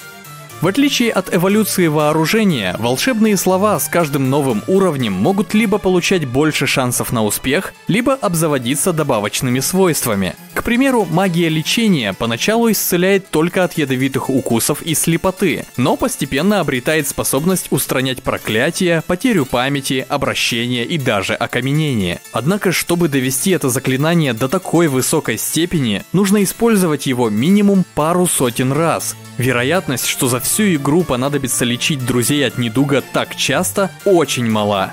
Разумеется, поначалу для исцеления можно использовать специальные предметы из магазинов. Молоток, распятие, золотую иглу или перо феникса всегда полезно иметь при себе. Только вот цены на эти вещи неоправданно завышены. Копить золотые монеты несколько часов ради мощного оружия или крепкой брони может и стоит. Но одноразовые артефакты требуют денег больше, чем мифриловые мечи или золотые нагрудники. Что ж, в секторе геймплейных механик вторая часть финалки стала поистине уникальной. В ней заметен ворох не самых оригинальных, но уместных идей. Однако почти каждая из них обладает броскими недостатками, которые в совокупности разъедают все положительные впечатления от игры. И все же не каждый элемент новой JRPG от студии Square был дефектным. Как-никак, Final Fantasy 2 представляла собой полностью свежий мир, захваченный по-прежнему опасными, но уже не такими знакомыми монстрами. В отличие от Dragon Quest, где каждая следующая игра в основном дополняла бестиарий предыдущей, вторая последняя фантазия почти не оставила в рядах противников существ из первой части. Особи разных форм и размеров, встречающиеся главным героем, не копировали флору и фауну предыдущей игры и посему были менее предсказуемыми. Теперь не все ядовитые создания заражали кровь наших бойцов смертельным токсином, требующим антидот. Некоторые впрыскивали туда слабую отраву, что по окончании боя рассасывалась сама собой. Появились желеобразные враги с иммунитетом к физическим атакам. Сразить их можно было лишь магическими чарами. Некоторые супостаты при нанесении им большого урона взрывались, пытаясь утащить за собой в могилу кого-нибудь из юных соперников. Были и такие сущности, которые повышали свое здоровье, если были атакованы колдовством. Иные спокойно высасывали из наших воинов не только большое количество ХП, но и всю ману. Определенные враги могли усилить атаку своих соратников, а другие легко убивали одним заклинанием самого мощного героя. Еще планировалось добавить в список оппонентов боссов и самого Леона, но позже Сакагучи от этой идеи отказался. В сравнении с первой частью ассортимент возможных ситуаций на поле боя расширился. Однако характеристики всех этих неприятелей, к сожалению, были опять же скрыты от игроков, и вычислять тактику для победы над ожившими сталактитами или суровыми морскими обитателями приходилось непосредственно в стычках. С одной стороны, такая неизвестность путала игроков и усложняла и без того нелегкое прохождение. Но с другой стороны, она воспитывала в игроках авантюризм, заставляя импровизировать и выискивать решения на ходу. Еще нельзя не упомянуть, что именно во второй части Final Fantasy начали появляться элементы, что в дальнейшем будут мелькать почти во всех играх серии, постепенно становясь ее негласными символами. Из числа противников такими являются зловонное растение Мальборо и свирепый монстр Бегемот. Но мир в ролевой игре это не только своры враждебных чудовищ. Авторы неплохо поработали и над внешним видом окружения. В северной части появились заснеженные ландшафты, хоть такое было и не в новинку, ибо зимние пейзажи уже рисовались в Dragon Quest 2. Подземелья стали выглядеть красочнее и богаче. Все эти мосты над пропастями, затопленные секции, отдельные микромиры со странными обитателями, комнаты-ловушки с засадами. В таком месте игрок невольно ощущал интерес к исследованию. И в сравнении с первой финалкой структура темных пещер здесь действительно более открытая и запутанная. Некоторые лестницы проводили героев по лабиринтам нескольких этажей, чтобы в конечном счете завести в тупик. Но иногда там могли ожидать не только враги, но и приятные сюрпризы. Например, редкие книги с крутыми заклинаниями, которые не продаются в городских магазинах. Любопытным игрокам удавалось обнаружить и секретные пункты торговли. Абориген из деревни в глубинах тропического острова предлагал редкое оружие и броню. А под водопадом в нефритовом проходе кто-то торговал книгами с самой мощной магией. Было интересно исследовать и открытое море, ведь, например, найти маленький остров, о котором говорили персонажи, оказывалось задачей не из простых. Тут-то и пригождалась карта, нарисованная на обратной стороне коробки с картриджем. На ней были обозначены названия и расположение городов, а также маршруты, по которым курсировал транспорт. О нем немного позже. Но существовал еще один способ удобного ориентирования. Брат Гордона, Скотт, перед смертью оставлял нашим воинам кольцо. Имея его в инвентаре, можно было, как и в прошлой части, зажать кнопки Select и B, чтобы открыть интерактивную карту. На ней тоже были отмечены все населенные пункты, замки и подземелья, и, что немаловажно, текущая позиция игрока. Карта была исполнена в форме глобуса, который хоть и медленно, но можно было вращать, дабы рассмотреть все континенты и острова на планете. Как и раньше, подсказки к следующим действиям приходилось искать в беседах с людьми. Порой могло казаться, что вообще никто не знает, что делать героям дальше. Однако стоило забрести в какое-то новое поселение, и встреченный NPC обязательно намекал на необходимые манипуляции. Один из стражников в замке Фина рассказывал о книге, что хранится в Мессидии, и содержит в себе информацию на любую тему. И в самом деле, в одном из зданий этого поселения был шкафчик, к которому можно было обратиться за помощью с каким угодно вопросом. Что-то особо полезное для прохождения он не подсказывал, но мог поделиться дополнительными знаниями об истории этого мира. Во второй Final Fantasy почти все жители городов реагировали на происходящие события. Они то волновались, что боевой корабль сотрет их поселение с лица земли, то благодарили четверку за спасение их родных из рабства, то беспокоились о принцессе, то скорбели по покойному королю. Можно поговорить с этой молодой девушкой и узнать, что она влюблена в Джозефа, но грустит от того, что тот не обращает на нее внимания. Если вернуться сюда после смерти Джозефа и зайти к нему в дом, то можно увидеть, что эта девушка взялась заботиться об осиротевшей дочери своего возлюбленного. Да, в мире игры впервые появились дети. Эти сорванцы все время так быстро бегают, что поймать их для разговора иногда та еще задача. После встречи с последним драгуном Ричардом, игрок может вернуться в Дист и снова предстать перед овдовевшей женщиной с сыном. Они будут очень рады встретить Ричарда, и тот пообещает Элине, что когда они разберутся с Империей, он вернется за ними и станет мальчику отцом. Но Ричард гибнет в схватке с Императором. И если после этого отправиться в Дист еще раз, то мы узнаем, что Элина очень ждала Ричарда. Она решит, что им следует покинуть остров, потому как в этих местах живет слишком много печальных воспоминаний, после чего передаст героям легендарный меч Экскалибур и вместе с сыном уйдет из замка навсегда. В промежуточном мини-выпуске я рассказывал интересный факт о полуострове в первой игре, где из-за ошибки программистов юным героям попадались враги завышенного уровня. В Final Fantasy 2 такое место тоже есть. На самом кончике мыса, чуть ниже города Алти, можно наткнуться на особо грозных существ. Похоже, авторам финалки понравилось удивлять игроков таким забавным приемом, и данная особенность будет попадаться в нескольких следующих играх.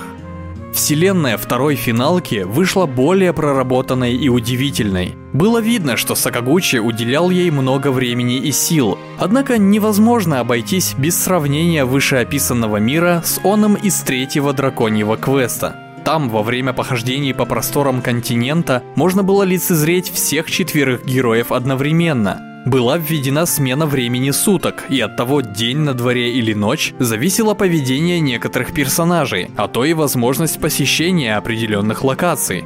В творении от студии Enix каждая местность имела богатое содержание с интересными драмами и впечатляющими сюжетными поворотами. Однако в целом основная история Dragon Quest 3 не была хоть чем-то выдающейся.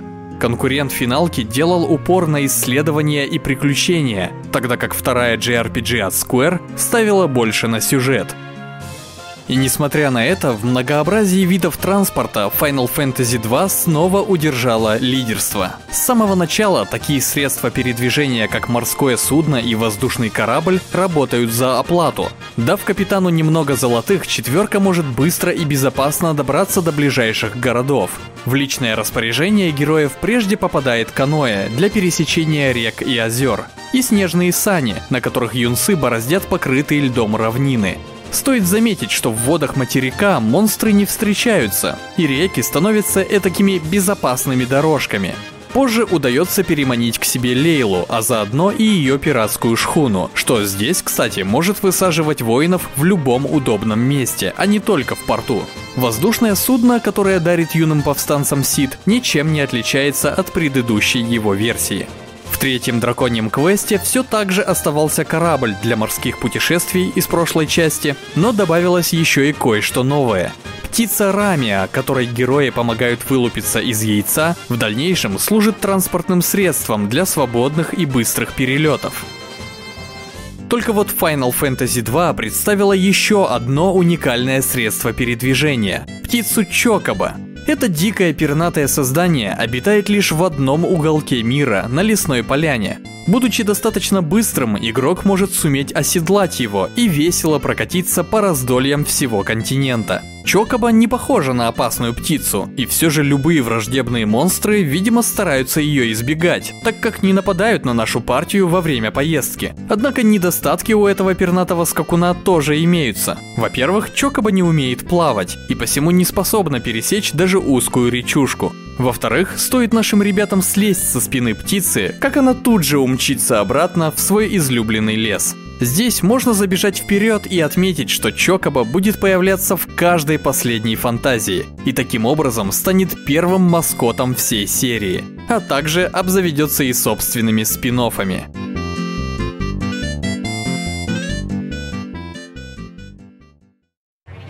А теперь давайте вернемся назад, в то время, когда игра еще разрабатывалась, и попытаемся разобраться в том, какие факторы помимо Акитоши Кавазу могли сказаться на качестве геймплейных механик. Хиронобу Сакагучи интересовал только сюжет, а все остальное он целиком доверил другим специалистам. Хироюки Ито, который сложил образ боевой системы FF как таковой, почему-то был назначен заниматься тестированием и отладкой. Далее последовали более серьезные сложности, у которых даже есть своя предыстория. Когда Square еще работала на уровне экспериментов, все понимали, что студии не хватает умелого кодера. Некоторое время спустя Сакагучи удалось познакомиться с человеком, чье имя всегда вызывало у него неподдельный восторг. Американский программист иранского происхождения Насир Джебелли буквально в одиночку клепал трехмерные игры для компьютеров Apple II. Ради повышения качества всех продуктов Square Насир был приглашен из Соединенных Штатов в Японию, где впервые помог студентам изготовить The 3D Battles of World Runner. И посему во время разработки игр более сложного содержания много надежды было именно на этого великолепного специалиста, и он блестяще проявлял себя. Только вот так получилось, что вторая Final Fantasy была еще в середине разработки, а закончившийся срок визы в паспорте американца вынудил его немедленно покинуть страну восходящего солнца.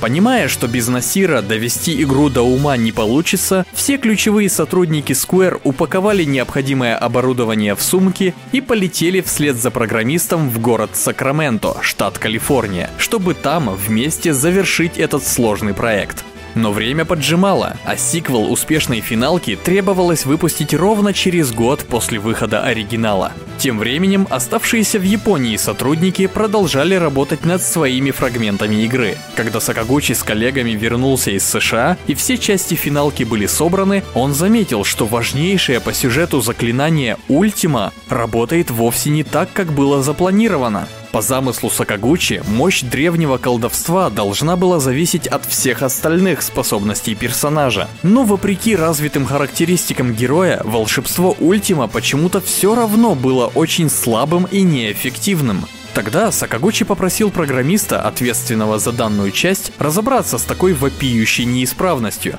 На что работник ответил. Все эти мифические, легендарные штуки они из тех времен, когда не было развитых технологий. Если посмотреть на подобные вещи сейчас, то можно заметить, что все древнее на самом деле устаревшее. Поэтому заклинание Ультимы должно быть плохим, и тем, кто прилагал много усилий для его поисков, придется осознать всю его бесполезность. Подобное очень часто происходит в реальной жизни. Так что я не буду это исправлять. Да что же это? Да что же это на вас дошло? Сакагучи впал в ярость. Он прогнал горе-философа с места и сел за его компьютер, чтобы собственноручно исправить ошибку. Но ни одна его попытка не увенчалась успехом. Программист так сильно запутал код, что разобраться в нем директору не удалось. Выставленные сроки не позволяли переделать задачу с нуля, поэтому заклинание Ультима пришлось оставить бракованным.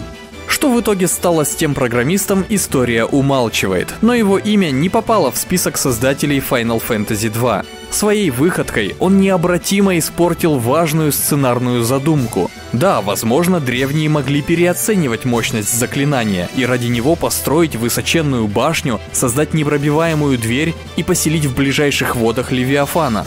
Однако игрок сам видел, что магия Ультима действительно была настолько могущественной, что сдерживала демонический пандемониум от проникновения в наш мир. Она никак не могла быть устаревшей и бесполезной.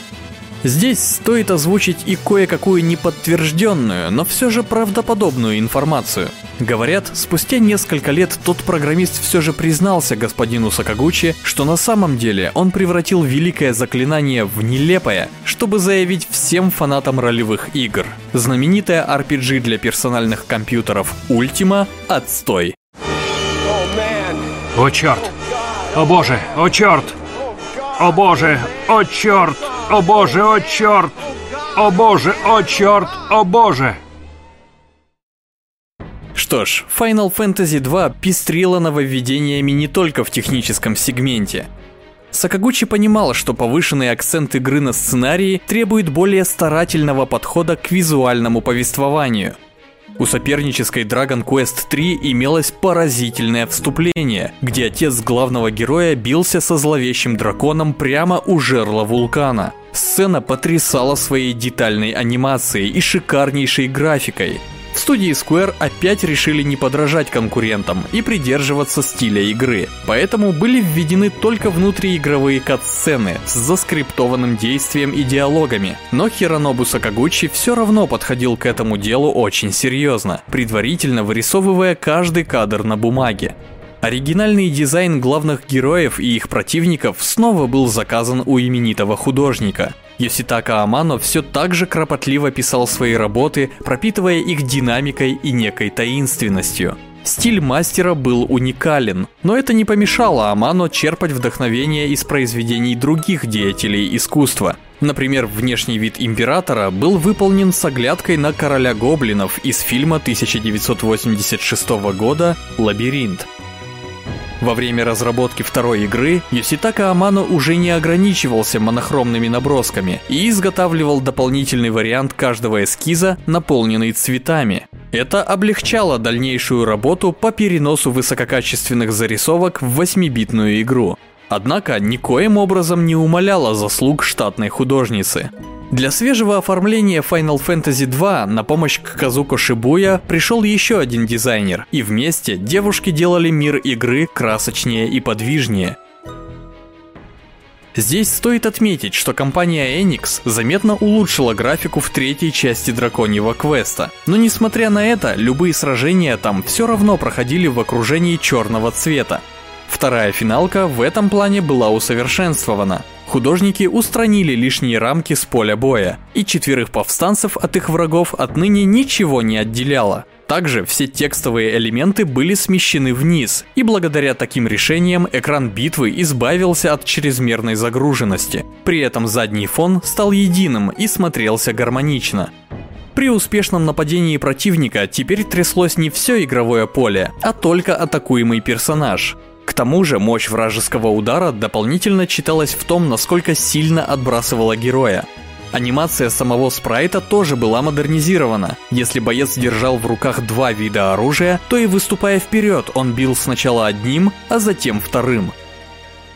Художники поработали и над заклинаниями, чтобы те стали отображаться по-разному. Визуальные эффекты от магии теперь отличались не только цветом, но и формой. Огонь навлекал языки пламени, лед создавал морозящие кристаллы, а молния вызывала разряды электричества с небес. И чем мощнее был уровень заклинания, тем внушительнее выглядел спецэффект. Ну а после победы над демонической сворой, четверка не просто радовалась успеху, она уверенно шагала вперед, что побуждало игрока двигаться дальше.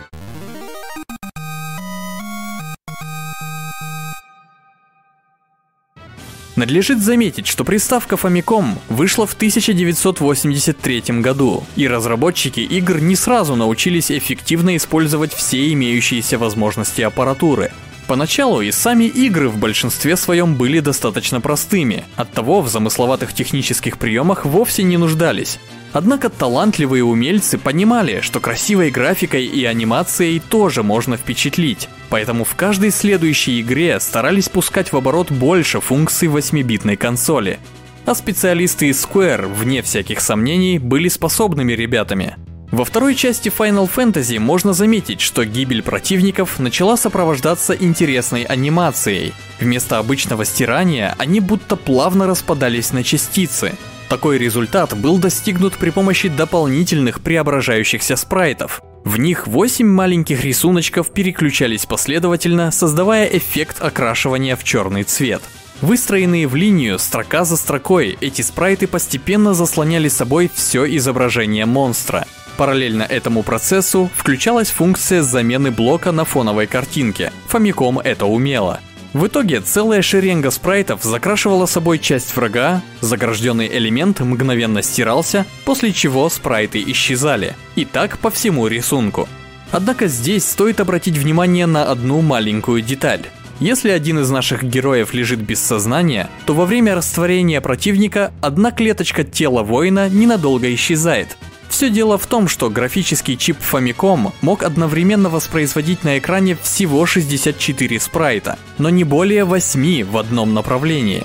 Иначе происходил конфликт, и один из спрайтов начинал мерцать или же вовсе исчезал. Максимальная ширина монстра во второй финалке составляла 6 клеток. И еще две занимал персонаж. Всего 8 спрайтов. Так что проблем не наблюдалось. Но когда боец падал, то занимал уже 3 клетки. Соответственно, система отключала ближайший отрисованный спрайт, чтобы дать место новому. Такие совпадения были достаточно редкими, поэтому разработчики могли позволить подобному случиться. Боссы, например, были пошире обычных врагов, так что их смерть обходилась вовсе без спецэффектов. В Dragon Quest 3, кстати, создатели с этим вообще не заморачивались. В партии игрока было 4 воина, и все они отображались при передвижении по локации. Каждый персонаж состоял из двух спрайтов в ширину, а вся группа из восьми. И разумеется, когда герои находились в одном ряду с каким-нибудь NPC, из-за конфликта возникало постоянное мерцание. Разработчики из Square также впервые начали применять еще одну функцию Famicom – приоритет спрайтов. Раньше, когда бойцы, гуляя по карте, забредали в лес, спрайты тела просто исчезали и торчала только голова, чем и имитировалась ходьба среди деревьев. Во второй части программисты сделали так, что нижний кусок персонажа не исчезал, а отправлялся за слой растений. Такой ход достигался переключением приоритета спрайтов, чей статус мог быть либо нулем, что означало передний план, либо единицей, задний план – Меняя значение приоритета в определенных зонах, авторы могли отправлять героя за любые декорации. Это выглядело красиво, необычно, а местами очень даже атмосферно. В третьем драконьем квесте специалисты из Enix такую технику нигде не применяли. А еще не постарались украсить мир хотя бы простейшей анимацией. К примеру, вода в морях и океанах уже которое приключение подряд оставалась неподвижной. То ли дело Final Fantasy 2. Здесь разработчикам удалось расшевелить хотя бы водное пространство, и весь пейзаж из-за этого стал более живописным. Получилось у них это при помощи опции подмены блока. Сначала художники рисовали несколько стадий воды, затем определенным частям фона, где по задумке было море, указывалось обращение к первому блоку. Далее настраивалась подмена выбранного блока, и туда одна за другой приходили на смену все заранее подготовленные картинки воды. Художникам оставалось лишь сделать их бесшовными, и красивая водичка на время целого приключения была готова.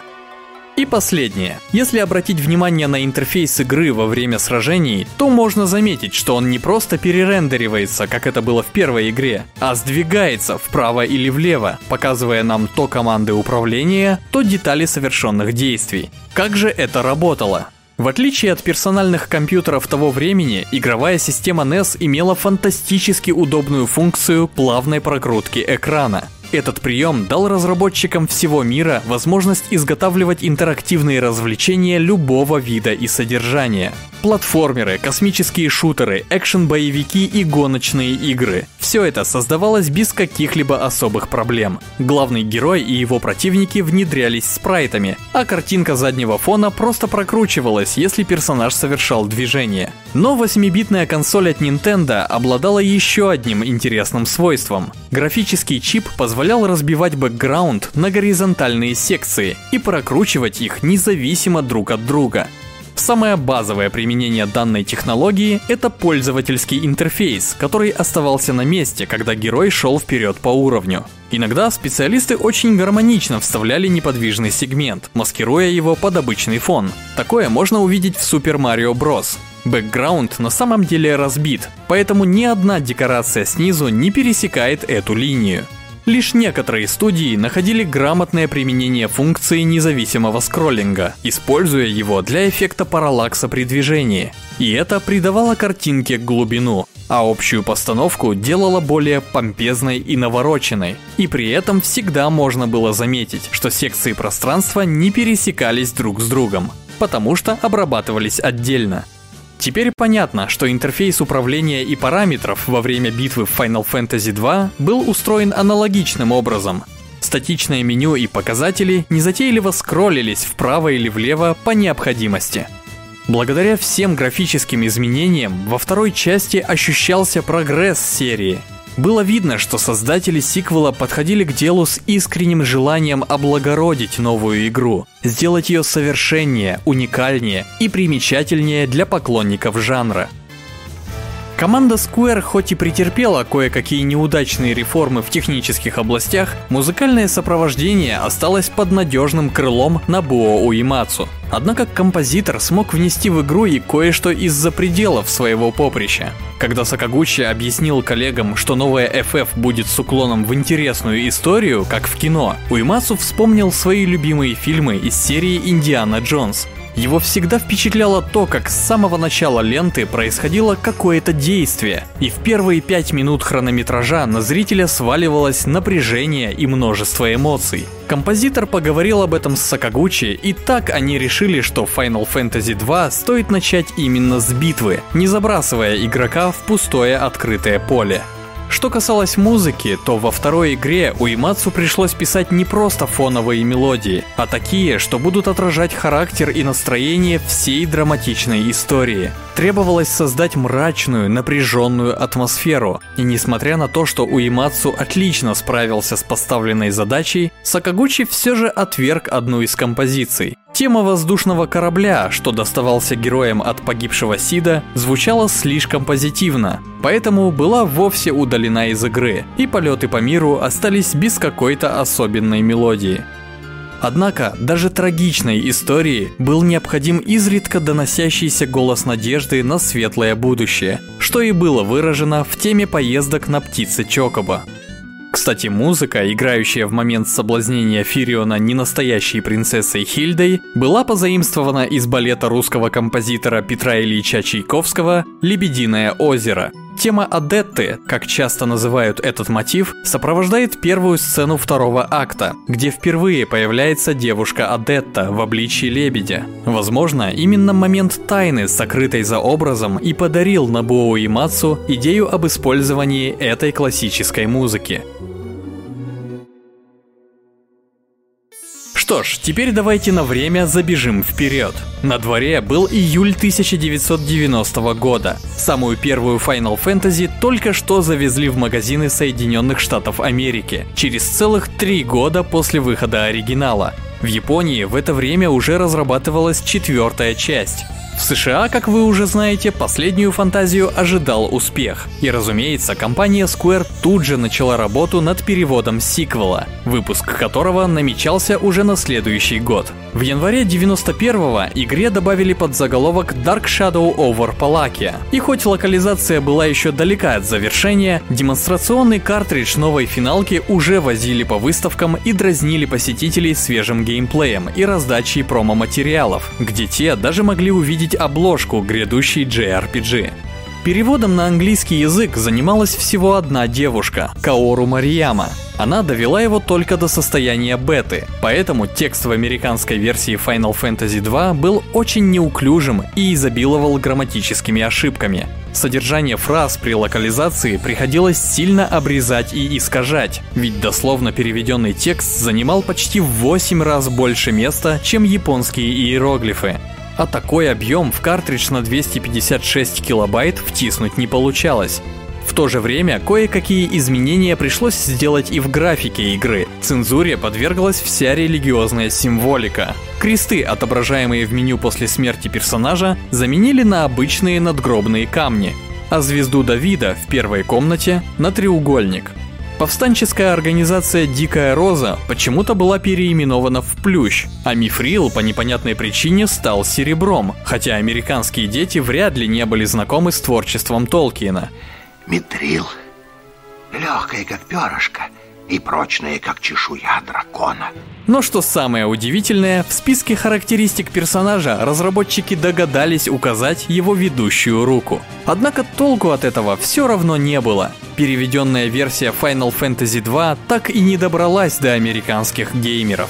Почему? Потому что в августе 1991 года компания Nintendo вывела на рынок США свою новую 16-битную консоль SNES. И руководство Square пришло к выводу, что выпускать вторую финалку на NES, приставку уходящей эпохи, нецелесообразно. Все работы по локализации FF2 были прерваны, а Каору Марияму отправили срочно переводить свежую Final Fantasy 4, которая как раз была изготовлена для навехонькой Super Nintendo.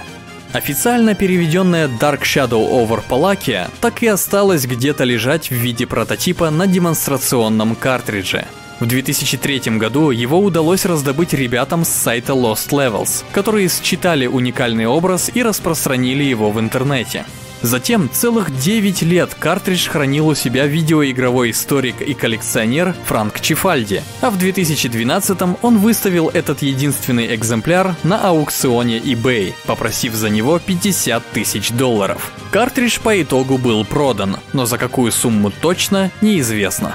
Стоит сказать, что еще за несколько лет до попадания в сеть локализованного прототипа, в 1998-м энтузиаст из Соединенных Штатов Стив Диметр, известный под ником Demi Force, собрал команду, с которой вместе они перевели Final Fantasy 2 на английский язык. Их версия финалки была локализована грамотно, однако местами проглядывались некоторые неточности. И еще, если поговорить с одной из жительниц Финна после освобождения города, то можно будет увидеть отсылку к прошлой части. Девушка попросит героев возобновить силу сфер, а Гай скажет ей заткнуться. В японской версии собеседница просто говорила, что мечтала снова оказаться здесь. В 2016 году поклонники игры с сайта chiefnet.ru сделали перевод второй части на русский язык. Причем тут была проведена масштабная локализация. Ребятам пришлось видоизменять код игры ради того, чтобы не прибегать к сокращению слов и добиться наилучшего результата в переводе. Но так как за основу была взята вышеупомянутая версия от Demi Force, а не японский оригинал, фанатская отсылка к первой части проскочила и сюда. Но в целом это очень качественный и по сути единственный перевод фамикомовской FF2 на русский язык. Что ж, перед тем, как мы продолжим говорить о разных переизданиях игры, стоит упомянуть и книгу, которая вышла в апреле 1989 года, исключительно в Японии. Называлась она Final Fantasy 2 Nightmares Labyrinth. «Лабиринт кошмара», а написал ее Кенджи Тирада, тот же человек, который работал с Хиронобу Сакагучи над сценариями первой и второй финалок. Книга была выпущена не от лица Square, а из-под бренда стороннего издателя Kadokawa Сётен, и поэтому считается каноном лишь наполовину. В общем и целом, роман повторяет события FF2, с той лишь разницей, что на 280 страницах нашлось достаточно места для более детального раскрытия персонажей. Стало известно прошлое каждого из четверки. Например, Фирион был усыновлен семьей Марии и Леона, однако это не помешало ему влюбиться в свою сводную сестру. Жизнь Леона с самого детства складывалась неудачно, ведь несчастья сваливались на него одно за другим. После очередного, коим было предательство его возлюбленной, в Леоне пробудилась жестокость. Гай был их лучшим другом. Он вырос среди монстров в лесах и поэтому знает звериные языки. В романе он служил переводчиком между драконом и нашими героями. В лабиринте кошмара были использованы многие вырезанные из игры моменты. Например, здесь есть мать императора Айле, что была изгнана в бескрайние пустыни, и она занимается поисками кристалла, который освободит ее сына от проклятия Паламеции. Правда, она это сделать не успевает. Герои уничтожают и правителя, и околдованный артефакт. После победы Фирион и Мария признаются друг другу в чувствах и продолжают мирную жизнь вместе.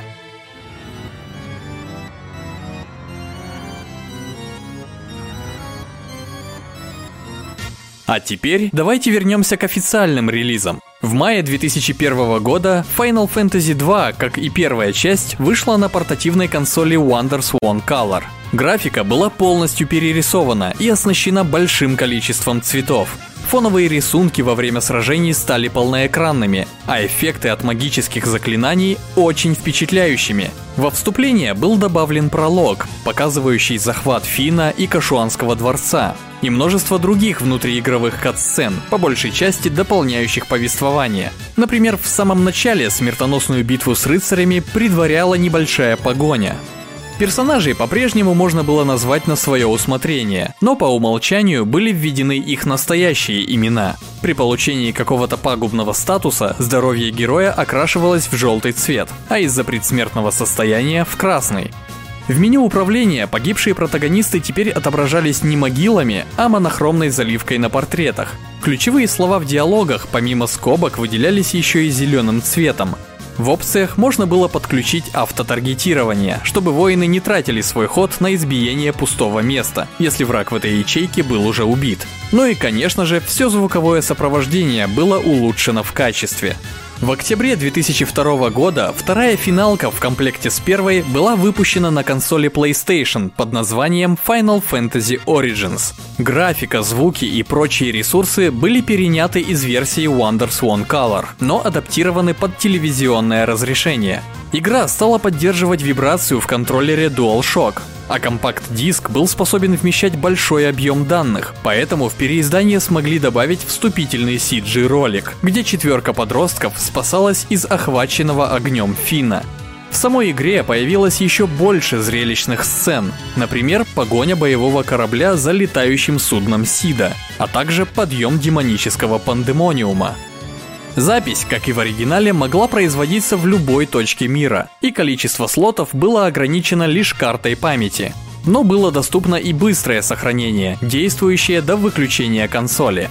Еще в версии на PS1 впервые появилась мини-игра. Если во время поездки на парусных санях нажать крестик и кружок 22 раза, то запустится концентрация. Игра, в которой нужно запоминать и отгадывать одинаковые пары картинок. В случае победы игрок награждался различным снаряжением, и чем меньше ошибок было сделано, тем лучше он получал призы.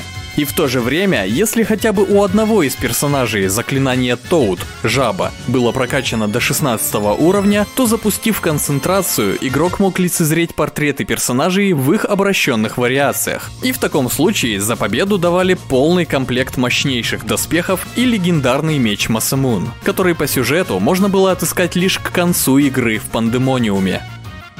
Дополнительно в Final Fantasy 2 на PlayStation была добавлена галерея артов, бестиарий с характеристиками встречающихся врагов и счет коллекционных предметов.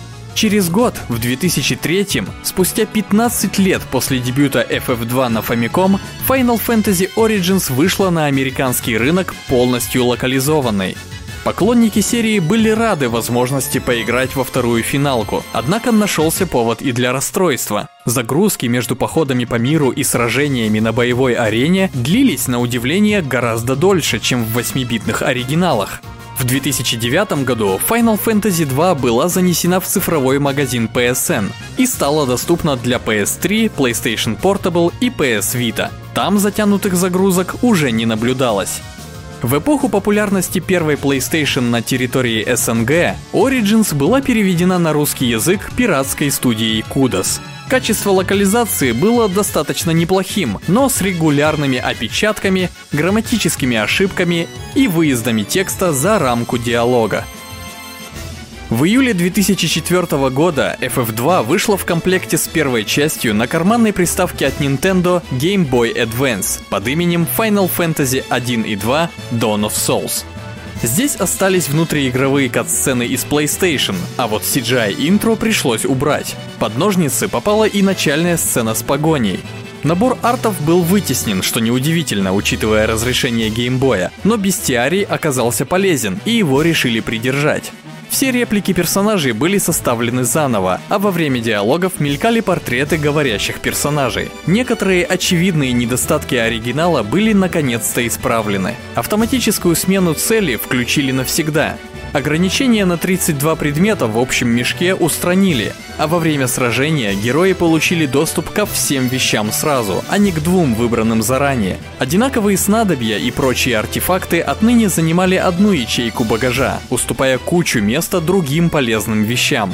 Вместе с этим баг многократной отмены действия, который игроки использовали для быстрой прокачки оружия и магии, был исправлен, но в то же время характеристики персонажей настроились исключительно на повышение, и никакие действия или штрафы их не уменьшали. Переносная консоль позволяла использовать три слота для сохранения, а выбор уровня сложности, что раньше предлагался в начале игры, пропал. Dawn of Souls по умолчанию была легкой, с расчетом на молодую и более казуальную аудиторию. Портативная Final Fantasy 2 была оценена игровыми изданиями достаточно высоко. Одни считали ее лучшей игрой месяца, другие ругали за бесполезную диалоговую систему, но при этом все как один хвалили глубокую, погружающую историю и наличие бонусного контента в виде дополнения Soul of Rebirth, о котором чуть позже. В июне 2007 года, через пару месяцев после выхода на PlayStation Portable юбилейного издания первой финалки, свет увидела и Final Fantasy 2 20th Anniversary Edition. Здесь давались на выбор английский и японский языки, а сохранения не имели ограничений в количестве. Все главные герои были выполнены максимально приближенно к ранним концептам Ясютаки Амано, и Фирион наконец-то получил свой изысканный алый плащ – Дисковый формат UMD позволил внедрить в юбилейное издание все самое лучшее из предыдущих версий. В игре было более высокое разрешение картинки, перерисованные спецэффекты и анимации, отлично оформленные локации, в которых чувствуется атмосфера города, леса или подземелья. Присутствовал открывающий CGI-ролик и все дополнительные катсцены. Разве что тот эпизод с погоней так и не вернули. Дополнение из Game Boy Advance под названием Soul of Rebirth – Душа Перерождения сюда тоже попало. В отличие от бонусных подземелий в первой части, данное приключение являлось сюжетным продолжением и открывалось после победы над финальным боссом. Оно повествовало о том, как четверо повстанцев, что погибали во время основной игры, Мин, Скотт, Джозеф и Ричард, встречаются в загробном мире. Осмотревшись, они предполагают, что находятся на пути в преисподнюю. Герои сражают встреченных монстров и проходят в портал, за которым находится городок Маканан. Здесь они пересекаются со всеми погибшими воинами королевства, в том числе и с Сидом. Четверка закупается оружием и движется к следующему порталу, за которым ждут полчища самых мощных и разнообразных монстров, а также сидящий на троне император, которого здесь зовут Матеус, Тот ведет себя вежливо и спокойно, объясняя, что после первого поражения его душа не выдержала и раскололась на темную сторону, что загремела в ад и захватила там власть, а после вернулась в мир с пандемониумом, и светлую, которая попала сюда, в райский дворец. Теперь император молит воинов о прощении, взамен которого он готов подарить им вечную жизнь. Герои уже готовы обдумать предложение светлой стороны тирана, как перед ними появляются их близкие из мира живых. Элина с сыном, Нелли, Гордон и принцесса Хильда. Наши некогда павшие герои видят, ради чего они принесли себя в жертву, и не жалеют об этом. Они отказывают Матеусу, и тот взамен вечной жизни грозится наградить воинов вечными муками. Отряд вступает в бой. Каждый из четверки прилагает все усилия, чтобы покончить со злобным правителем раз и навсегда. Одновременно с яркой победой в загробном мире, Фирион, Мария, Гай и Леон уничтожают темную сторону Императора в мире живых. Именно так он и оказывается убит окончательно. После как раз и следует сцена, где четверо почивших товарищей наблюдают за решениями своих живых друзей, родных и близких. И на этом конец игры. Soul of Rebirth представляет собой десяток сложных для прохождения этажей. Все персонажи, кроме Скотта, бывавшие в распоряжении игрока в основном сюжете, остаются экипированы тем же оружием, магией и броней, которые были у них на момент гибели. Но игра никак не предупреждает об этом пользователя, и быть готовым к такому серьезному испытанию можно было лишь при повторном прохождении. Уникальный именно для PSP версии контент тоже присутствовал. Arcane Лабиринт, мистический лабиринт, предлагал три подземелья, при прохождении которых открывалось четвертое, хранящее мощное заклинание, именуемое уничтожением. Структура многочисленных этажей в лабиринтах зависела от слов, которые четверка могла получить, выполняя определенные задания во время путешествия. От комбинации собранных слов также зависело и то, насколько выгодными будут найденные на этажах сокровища и предметы, и то, с какой частотой будут встречаться героям своры кровожадных монстров. Дополнение было непростым для прохождения, особенно учитывая то, что сохраняться в дороге или покидать подземелья магии и телепортации было запрещено. Arcane Labyrinth также могло похвастаться и своим собственным сюжетом. В подземных лабиринтах Фирион, Мария, Гай и Леон попадают в порталы, переносящие их во времени далеко в прошлое, когда еще не существовало знакомых нам королевств и империи. Сначала четверка попадает в город, который подвергается вражеской атаке. Одна из матерей теряет своего сына Диумиона, но наши герои быстро его находят. Мальчик напуган и зажат, но благодарен воинам за то, что те спасли его и вернули матери. Он говорит, что старался не терять надежду. Открывшийся портал позволяет воинам вернуться в лабиринт, где в одном из коридоров они снова встречают Деумиона, правда уже взрослого и могущественного. Деумион говорит, что пытался покончить с кровопролитными войнами с помощью самого сильного колдовства, но стало лишь хуже. Он уходит, а герои, последовав за ним, оказываются на собрании в прошлом, где представители всех городов когда-то обсуждали возможности перемирия. В то же время один из магов создал невероятное заклинание, но главы решают, что раз все условия перемирия были обозначены, то в таком волшебстве нет необходимости, и его следует надежно спрятать. Хранителем этой магии решают назначить Деумиона, самого сильного из существующих колдунов, ведь только он обуздал дал магию призыва существ. Наши герои наблюдают, как солдаты идут в дом юноши, чтобы забрать его у матери и отправить на пожизненную миссию. Здесь можно успеть опередить солдат и поговорить с Деумионом. Тогда молодой волшебник оставит за собой свет надежды, когда будет покидать родной дом.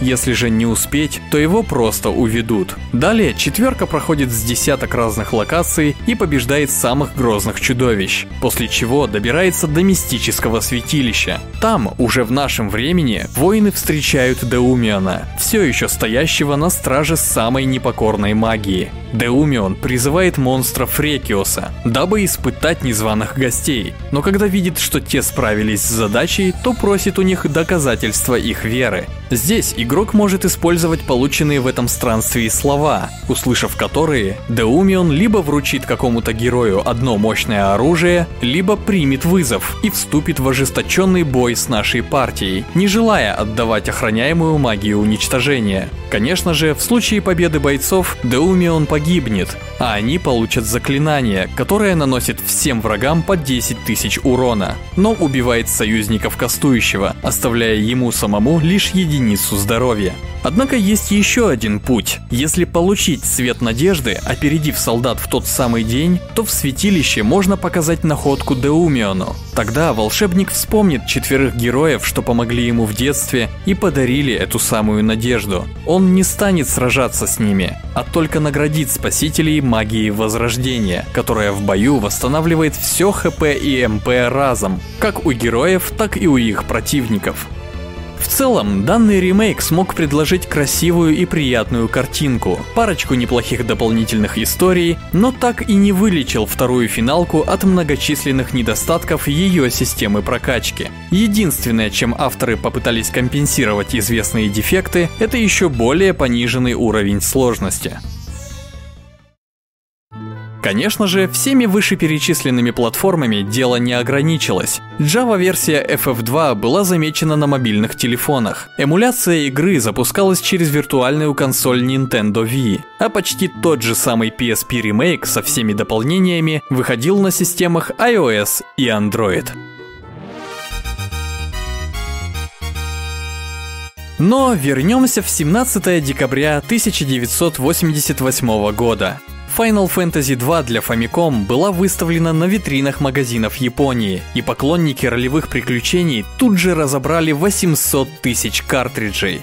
Если брать во внимание все последующие ремейки, то вторая часть насчитывает полтора миллиона реализованных копий. Кажется, что это много, но отнюдь. Даже по сей день у FF2 числятся самые низкие показатели продаж во всей серии – Популярный в те годы видеоигровой журнал Famitsu оценил сиквел финалки на 35 из 40 баллов, что в 88-м сделало его одной из самых высоко оцененных игр, наравне с Dragon Quest 3 и Super Mario Bros. 3. А в конце года, когда третий драконий квест получил от Famitsu главный приз, Final Fantasy 2 тоже не осталась без внимания и получила премию за лучший сценарий. Но ведь и вправду, новое творение Square было одним из немногих в игровой индустрии, что выдвигало на передний план историю, полную темных и мрачных моментов в сеттинге войны. Однако разработчики, смело отправляя свою франшизу в новые земли, позволили ей потеряться в неизведанном. Обилие нововведений выглядело интересным для игроков, но на каждую любопытную опцию полагалась порция колючих придатков. Первая треть приключения являлась самой важной, и именно она была подвержена наибольшему дисбалансу. Игра пыталась привлечь рассказом интересной истории, но гораздо интенсивнее отпугивала поклонников своей сложностью и недружелюбностью. Final Fantasy 2 показала хорошие результаты, но она навсегда останется самой коммерчески неуспешной частью серии. Да, это она породила множество типичных для финалок вещей, установила некий авторский почерк и негласные правила, но все же именно она сильно споткнулась в стремлении быть не такой, как Dragon Quest. Решительные эксперименты над геймплеем в дальнейшем станут яркой чертой серии, ее изюминкой – Просто в Final Fantasy 2 не повезло быть первым подопытным. Ей не повезло быть той самой жертвой, что возлагают на алтарь искусства во имя дальнейшего процветания. Каким-то чудом первая игра спасла компанию Square от банкротства, но еще большим чудом вторая игра умудрилась не вогнать ее туда снова. А значит было в ней что-то необыкновенное – что-то манящее и захватывающее, что-то волшебное, от чего любовь к серии Final Fantasy будет расти и расти. И на этом мой рассказ подошел к концу. С вами был Даур Авицба и до встречи в следующей части на Stop Game.ru.